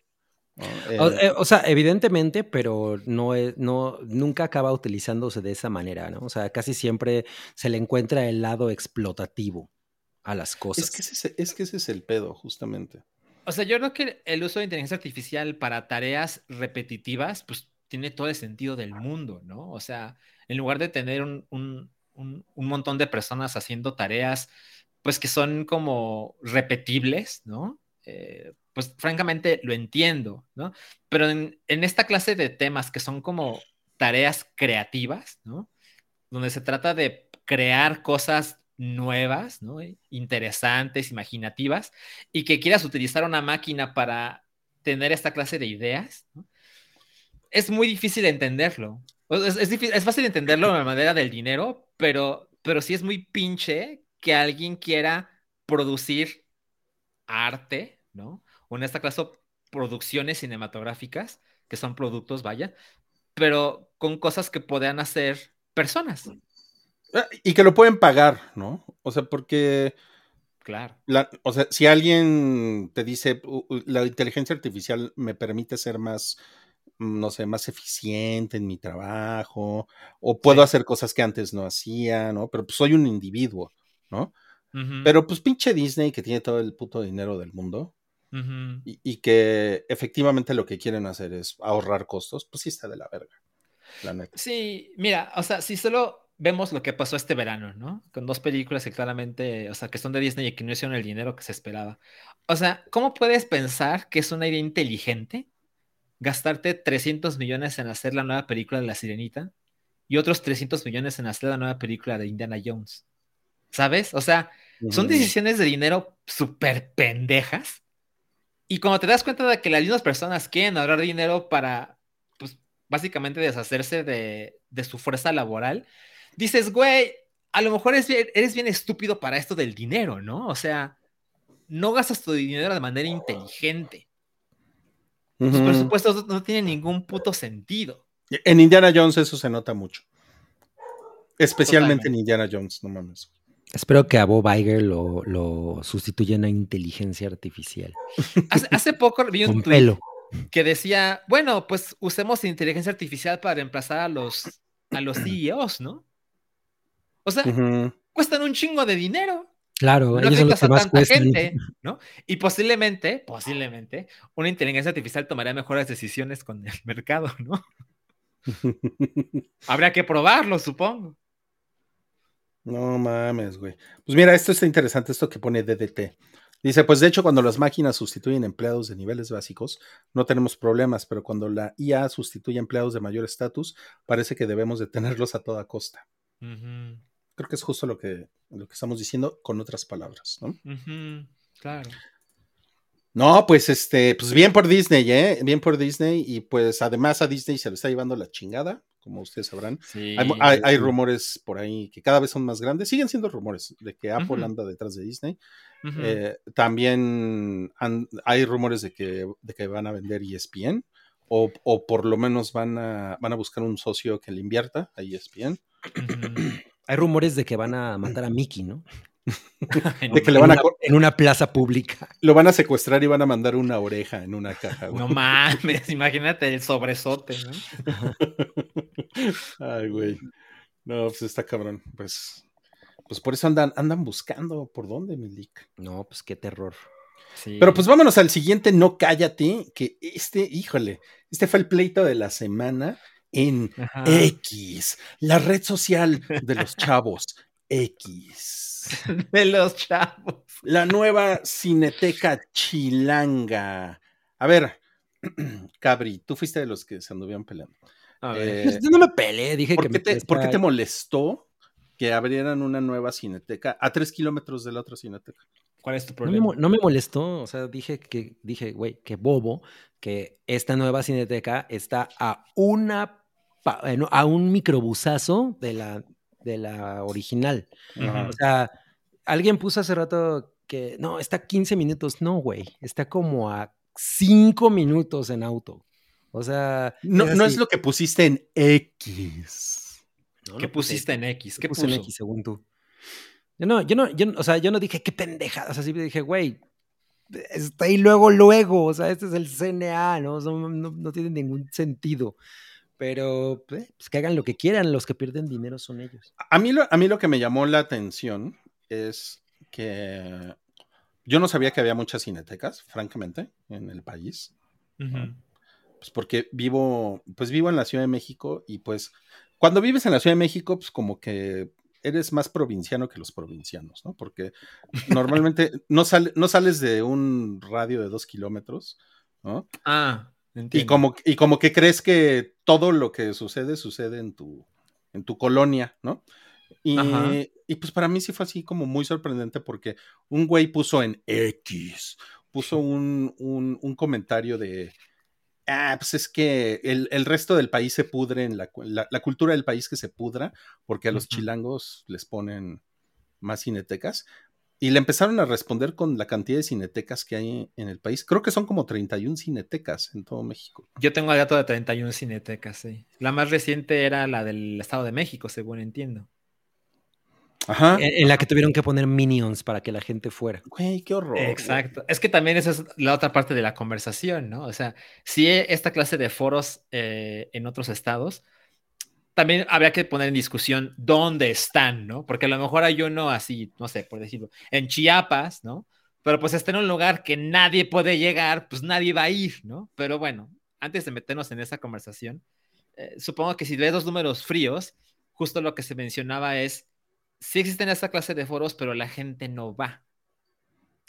Entonces, Ajá. cuando intentas repartir esta clase de recursos culturales nacionales, pero la gente de otros lugar- lados no lo consume tanto, pues deja de ser la mejor de las ideas y luego eso de alguna manera justifica que de repente hay dos súper cerca de sí en la Ciudad de México, ¿no?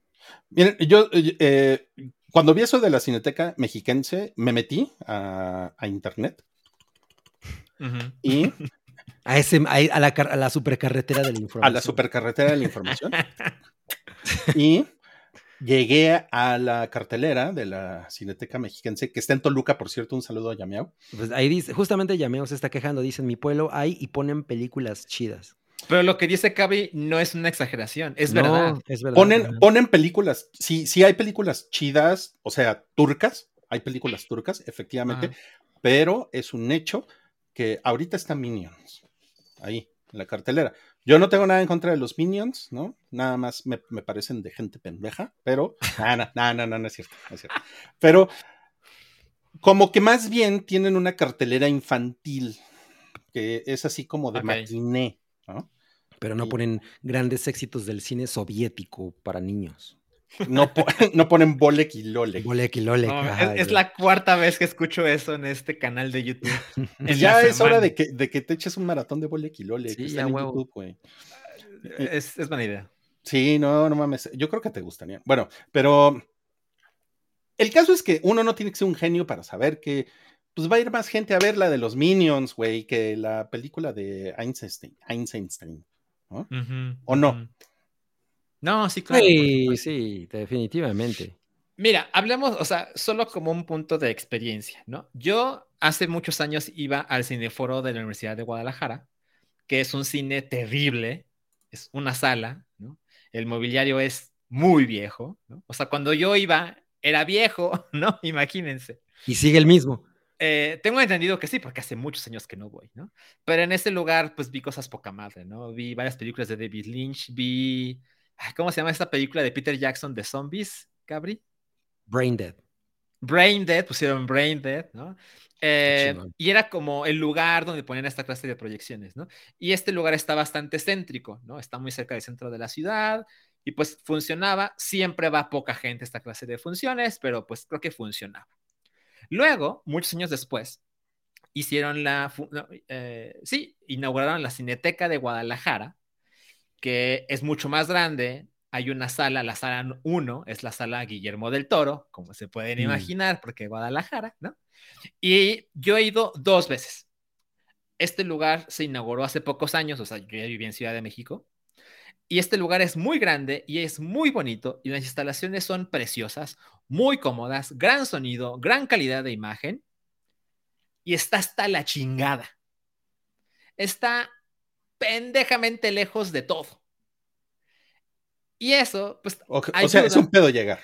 es un pedo llegar. Y, y de hecho, según yo, puedo estar equivocado porque ya no vivo en Guadalajara hace mucho, pero según yo, llegar sin auto es prácticamente imposible. Aunque seguramente en el chat habrá alguien que me diga, no, si tomas este camión y luego el tren ligero y tal cosa, llegas. Bueno, pero definitivamente es complicado, ¿no? Y si de por sí esta clase de lugares, de recintos, tienen dificultad para llegarle a un público masivo, cuando los pones así de lejos, e incluso cuando el boleto es barato y al 2 por 1 y esta clase de cosas, pues le pones muchas cosas en contra. Y, y miren que Guadalajara, según yo, sigue siendo la ciudad, segunda ciudad más importante del país. Pues los regios no opinan lo mismo que. No, porque Guadalajara en un llano, México Claro, en una laguna. No, pero no sé si sea la, la segunda más importante, pero sí creo que es una ciudad que tiene más cultura que Monterrey. Perdón. por Eso creo. A ver, O sea- a ver qué piensan ellos. Sí, creo que es más interesante por muchas cosas. Guadalajara, culturalmente hablando, ¿no? Sí, o sea, Guadalajara es como Nueva York y Monterrey es como McAllen. no, ma. A es Guadalajara, es Nueva York. Mira, dejemos eso de lado. La cantidad de gente que hay en cada lugar. O sea, por supuesto que la Ciudad de México, con esta cantidad de población, por supuesto que recibe muchas cosas que el resto del país, ¿no? Guadalajara, la zona metropolitana de Guadalajara, pues son bastantes millones de personas y uno se puede imaginar que tendría acceso a cierta clase de recursos, ¿no?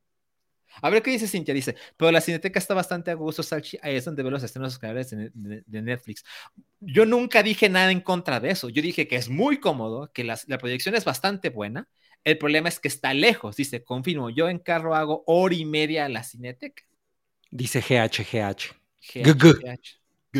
Exacto. es un bebé. Ujú.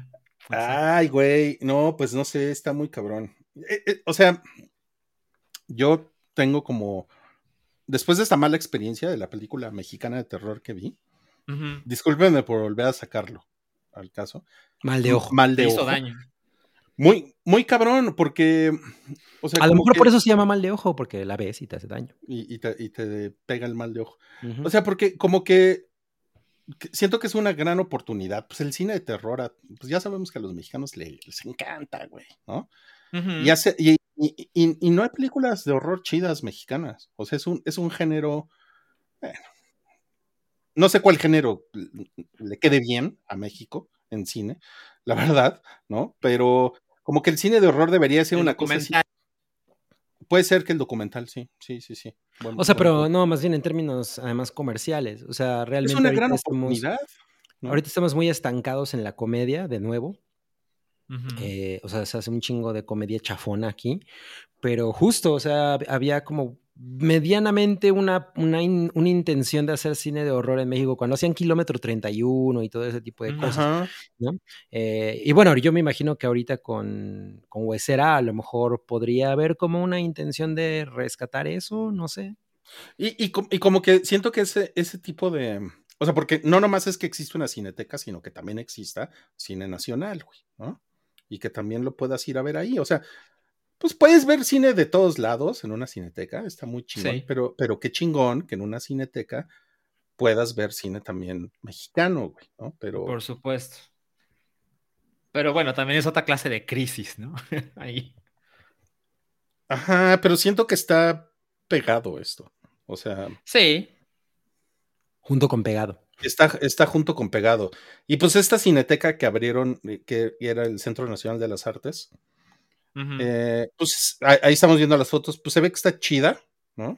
Pues sí, porque el edificio es chido. pero le va a servir, que esa es la crítica de Cabri en la X, le va a servir a la misma gente a la que le sirve ahorita la Cineteca. ¿no? Definitivamente. Por supuesto. Totalmente. O sea, puro, puro mamón que vive en el sur de la ciudad. Díganlo. Pues no, no tienes que vivir en el sur de la ciudad. A lo mejor es que ser mamón sí, pero no tienes que vivir en el sur. Pero. Pero, por ejemplo, o sea, si vienes del norte, Ajá. ¿dónde te- de hecho, esta te queda un poco más lejos. que está la- más al sureste. Ajá. Tengo entendido que no van a tener las mismas películas.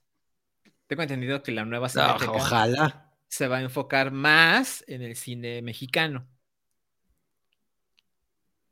Pues, Mm. quién sabe. sí, Habrá- por habrá- supuesto o sea, habrá, habrá que ver ya en la práctica cómo realmente lo hacen, porque digo, una cosa es lo que luego dicen, ¿no?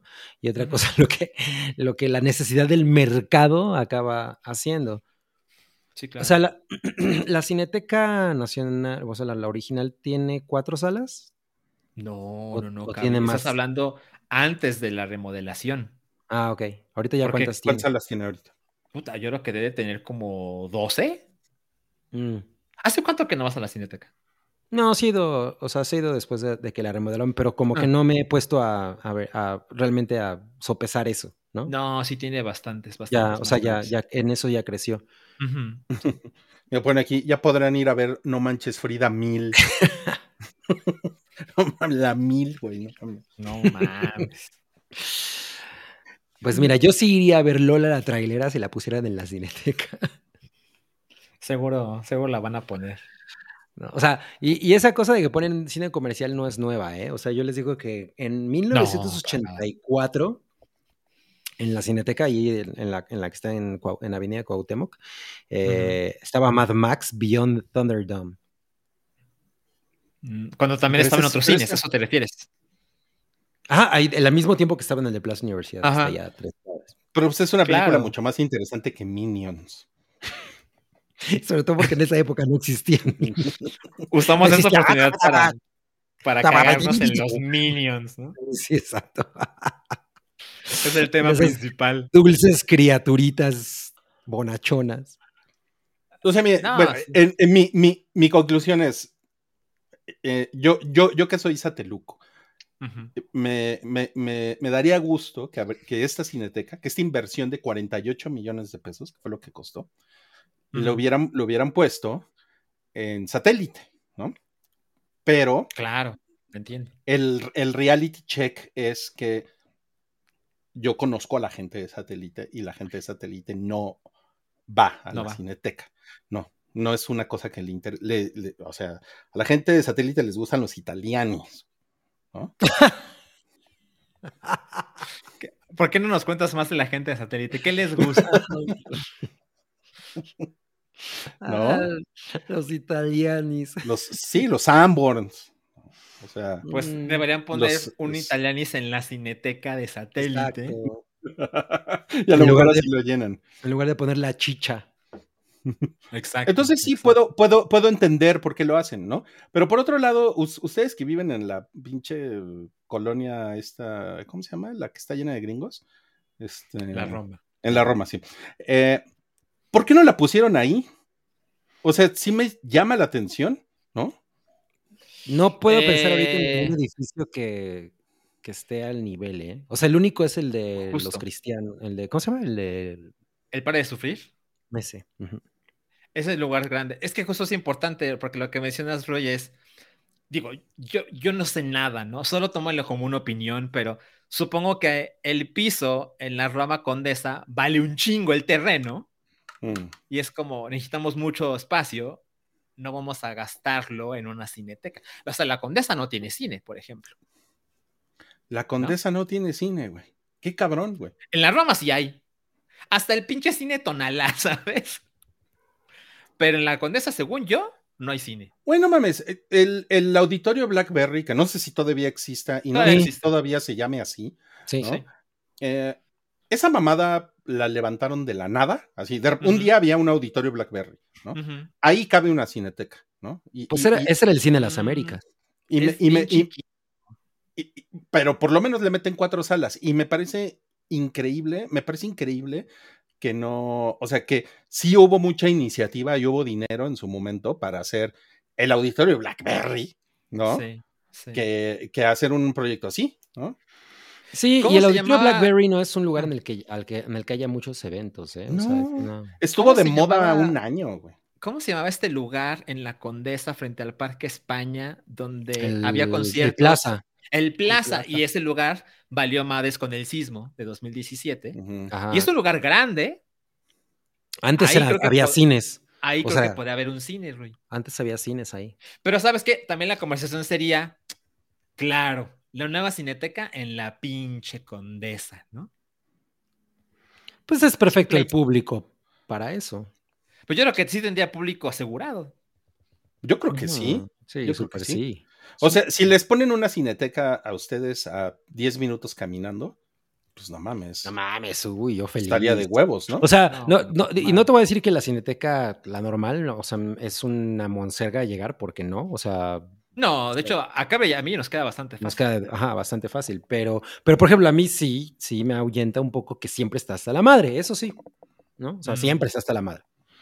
Eh, ya, ya, ya, ya no soy tan fan de eso, pero pues bueno, ya tenemos una nueva. Además, una cosa sí, ese centro, cult- bueno, ese centro, el CNA, es muy bonito, o sea, todo el complejo es muy bonito. Ok. O sea, sí, sí me gustaría saber cómo, cómo pues, qué le hicieron. Eh, pero en realidad el complejo está, está bien chido. Digo, en las fotos se ve linda. Sí, se ve, se ve que tienen buen capuchino, ¿no?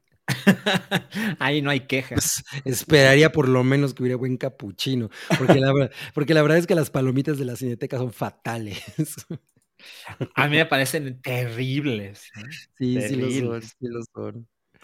Sí. No, no, no, pues está bien, está bien cabrón este tema, pero no, se- no se enojen con nosotros. Nosotros solo, solo venimos a dar nuestras Ah, mira, dice George Rock and Roll y el cine Teresa, uy, el que me lo endereza. el No, pues te lo endereza. Ya dejó de ser cine y, la, y es que ese cine por adentro estaba, era, era muy similar al Metropolitan. O sea, tenía unas pinches Mm. esculturas así de Talía, o sea, no Talía la artista, sino Talía la, la- la figura mítica de Talía. Eh, y yo, yo llegué ahí nada más a hacer ligue con señores.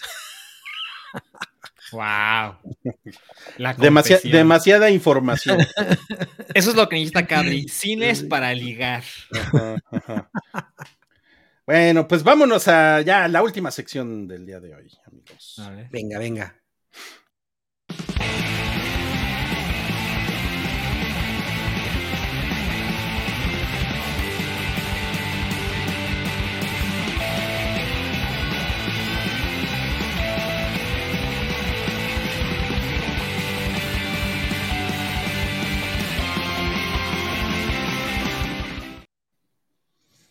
Tenemos mucha gente enojada esta semana para. Hola, son unos pendejos. Y nuestro Ajá. primer comentario es de Multi Fireball, Wow. que dice de un chiste que hizo Cabri la semana. eh, no, creo que fue con Oppenheimer. Fue con Dice, Oppenheimer. con. Primera vez que un chiste del hype me saca de onda. Careful, Cabri. Es que dije algo así como de quién, ¿sabes quién si no amanecieron bien en, en Hiroshima o algo así, ¿no? Algo así dije. ¿Quién, ¿Quién no va a comer? Ah, claro, ¿quién no va a comer en Hiroshima? Algo así dije. En. Hiroshima y Nagasaki. Bueno, pues Cancelado. una disculpa por mi chiste insensible. Vi la oportunidad y la tomé, pero espero que no me funen como a Lizo. No, y mira. quiero decir, ¿eh? Qué bueno que no lo pusiste en la X, ¿eh? Porque lo Exacto, pones qué en bueno que no lo puse en X y ahí sí te funan, ¿no? Cabri Yo- yo ya no es persona non grata en Japón. En- no, no mames, ni me digas eso, porque tengo que ir por mis katanas de, de Tamahagane. Y, no, no, no, y nada más le voy a decir a DDT que yo sí conozco por adentro el cine Río. Ah, pregúntenme de todos esos. Ah. Macho cabrizo, ¿por qué cabrizo?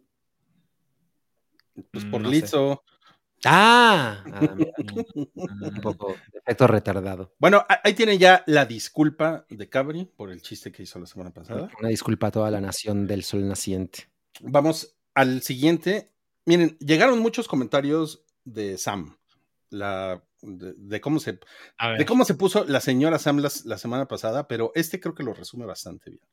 A ver. Dice, o sea, resume como la opinión. A ver, lé- léetelo, cabrón. Lo, lo envió la Satanoteca. ok. Wow. Eh, y dice, gran episodio, pero estoy sorprendido por la opinión de Sam, ya que no le queda claro el porqué del problema. No es en contra del meme, es en contra de que Warner Gringo se hizo partícipe del desmadre. Es un tema muy sensible para los japoneses. A veces siento que Sam se pone extrema con algunas cosas y con esto no. Punto suspensivo. Nótese la cobardía de la producción de no invitar a Sam aquí para que se defendiera. Y eh, no hay réplica. No, no, no. Pero tenemos un video, ¿no? Así que... como el de, como Hecho de por test. inteligencia artificial. Ajá, exacto. Oh, sí.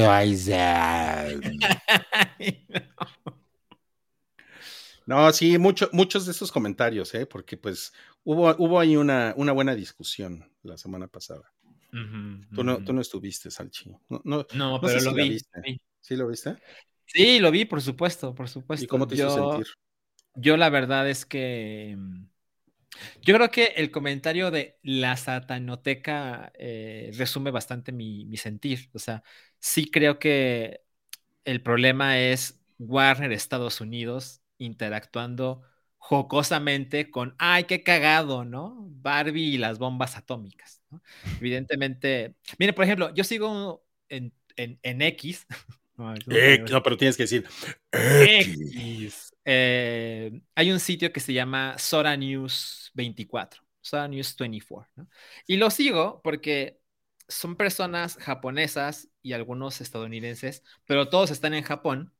Y en este sitio de lo que hablan todo el tiempo es de cosas que están pasando en la vida diaria en Japón, ¿no? Entonces, en lugar de leer las noticias, que seguramente yo estaré muy descontextualizado de todo lo que se mencione, lo que mencionan es, no sé, la nueva, la nueva hamburguesa de Burger King que solo tiene queso, ¿no? que no tiene carne, pero que tiene puro queso. ¿no? Entonces, esa clase de cosas eh, raras que suceden solo allá. ¿no?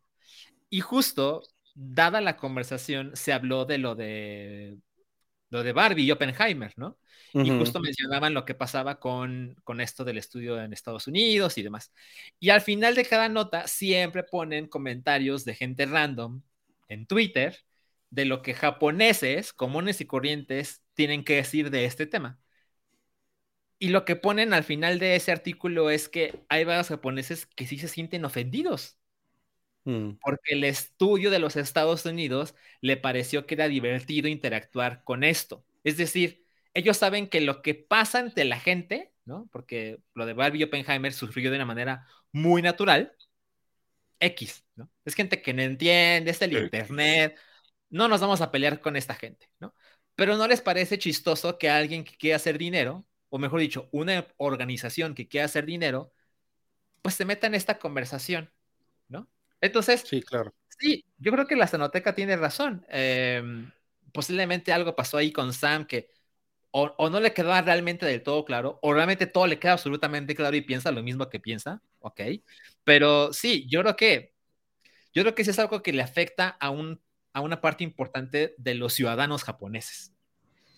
Yo creo que hay algo que Sam nos quiso explicar ese día y que no nos acabó de explicar o no se dio a entender. Pero, pero yo, yo, también tengo esa teoría. Y, y, de, sea... y, de, hecho hay alguien, hay alguien por ahí que ya lo comentó en, sí. en, en, en, YouTube.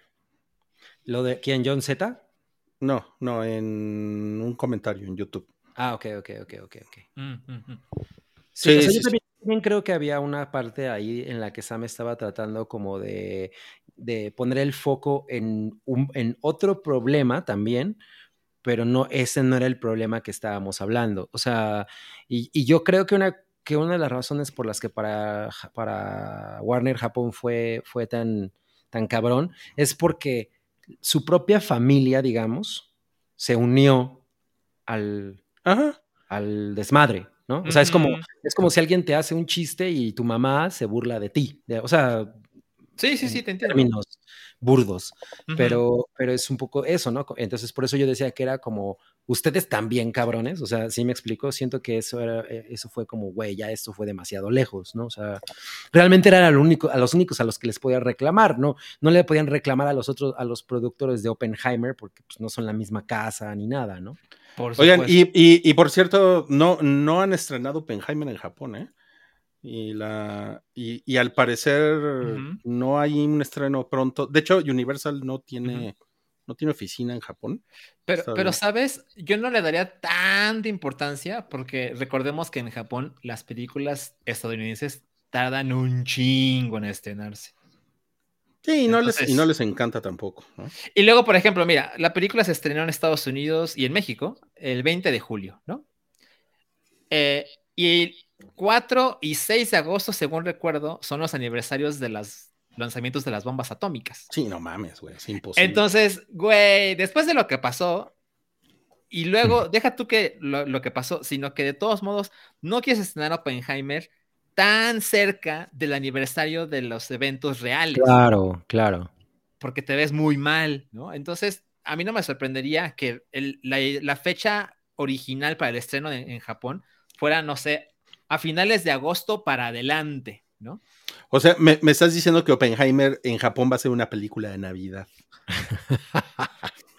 Puede ser. La van a Puede ver ser, con, ¿verdad? Con su cubeta Kentucky. Ay, no mames. Exacto, exacto. No, pues no es. El último comentario que tenemos esta semana tiene, tiene que ver con esto y está muy cagado. Rui viejo reseco, Sam vieja reseca. De hecho, Wow. este, sí. Yo me, yo me reía de esto con Sam el otro día. Y me Ah, bueno. y le dije, mira, chócalas. Entre copas, se reían entre copas. Nos, nos reíamos entre chats de esto. Sí, sí, sí. Entonces, este, pues bueno, pues bienvenida a la resequedad, Sam. Ya sabes que te queremos mucho y esperemos que vengas la próxima semana para compartirnos más resequedad. Y me da gusto ya no, ya no estar solo en, el, en la categoría En la reseca. resequez. Y ya se acabó este Ay, ¿qué pasó ahí? episodio. Eh, no, pues es que miren, para que quede muy claro, eh, seguimos en la espantosa X.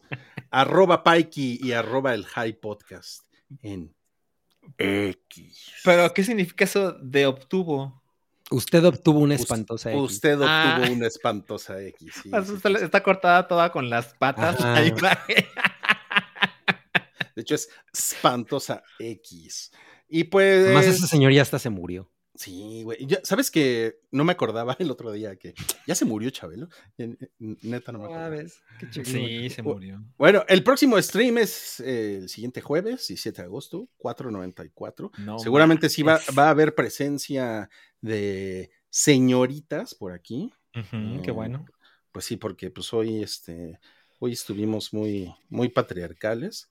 Eh, les queremos recordar que Cabri sigue subiendo TikToks. Para que vayan, nos sigan en TikTok, le pongan un like, ¿no? Y pues en, en Instagram, en threads, estamos igual como arroba Pikey Network. Y- Además, Cabri hace videos donde di- digo cosas completamente opuestas a lo que dije en la vida real. Ujú. Claro, a ver. Ese estuvo, ese estuvo muy increíble, ¿eh? La verdad es que me sorprende porque seguro más de uno cayó, ¿no? Eh, pero, y subimos el, de- el de Mario enseñando sus tortugas ninja, todas llenas de plastilina y rotas. Están todas rotas, sí. Sí, yo hubiera sacado las mías, mi mamá las tiene ahí nuevecitas. Muchas gracias a Bidi por este super chat que nos puso los TQ, los TKM, los TKM, sí. Nosotros te, te caeme a, tu- a ti, Viri. Sí. Muchas gracias, muchas gracias, Viri. Dice que apenas llegaste a ver el final, pero no importa porque hay permanencia voluntaria, te puedes regresar a ver el principio Mm. del episodio. Y pues gracias a Salchi y a Cabri. Cine permanencia voluntaria, gracias. Espero que la pizza haya estado muy buena, la mía estuvo muy chida. La verdad es que estuvo muy bien. Estuvo muy bien y estamos dramáticamente cerca del episodio 500. Me mandaron otro, otro Chan, super chan, chat, chan. el sonidito. El sonidito, a ver. Ah. Brandon Mon- pone No. ese- No veo el super chat del sonidito, disculpen. Ah, es que di- hay uno que dice el sonidito, miembro de 14 meses, se extraña a Ah. Sam y a Yamiau. Ok. Café. Siwis puso. Ok, ok, ok. Bueno, eso no es un super chat, pero gracias, gracias por leerlo. Muchas gracias. Es un. No es un super chat, pero gracias, Cabri. Bueno, ay, se- nos cuidan. ¿Sale? Adiós. Se nos cuidan, los queremos. ¡Mua! Adiós. Vayan a ver las tortugas ninja. Sí, super sí.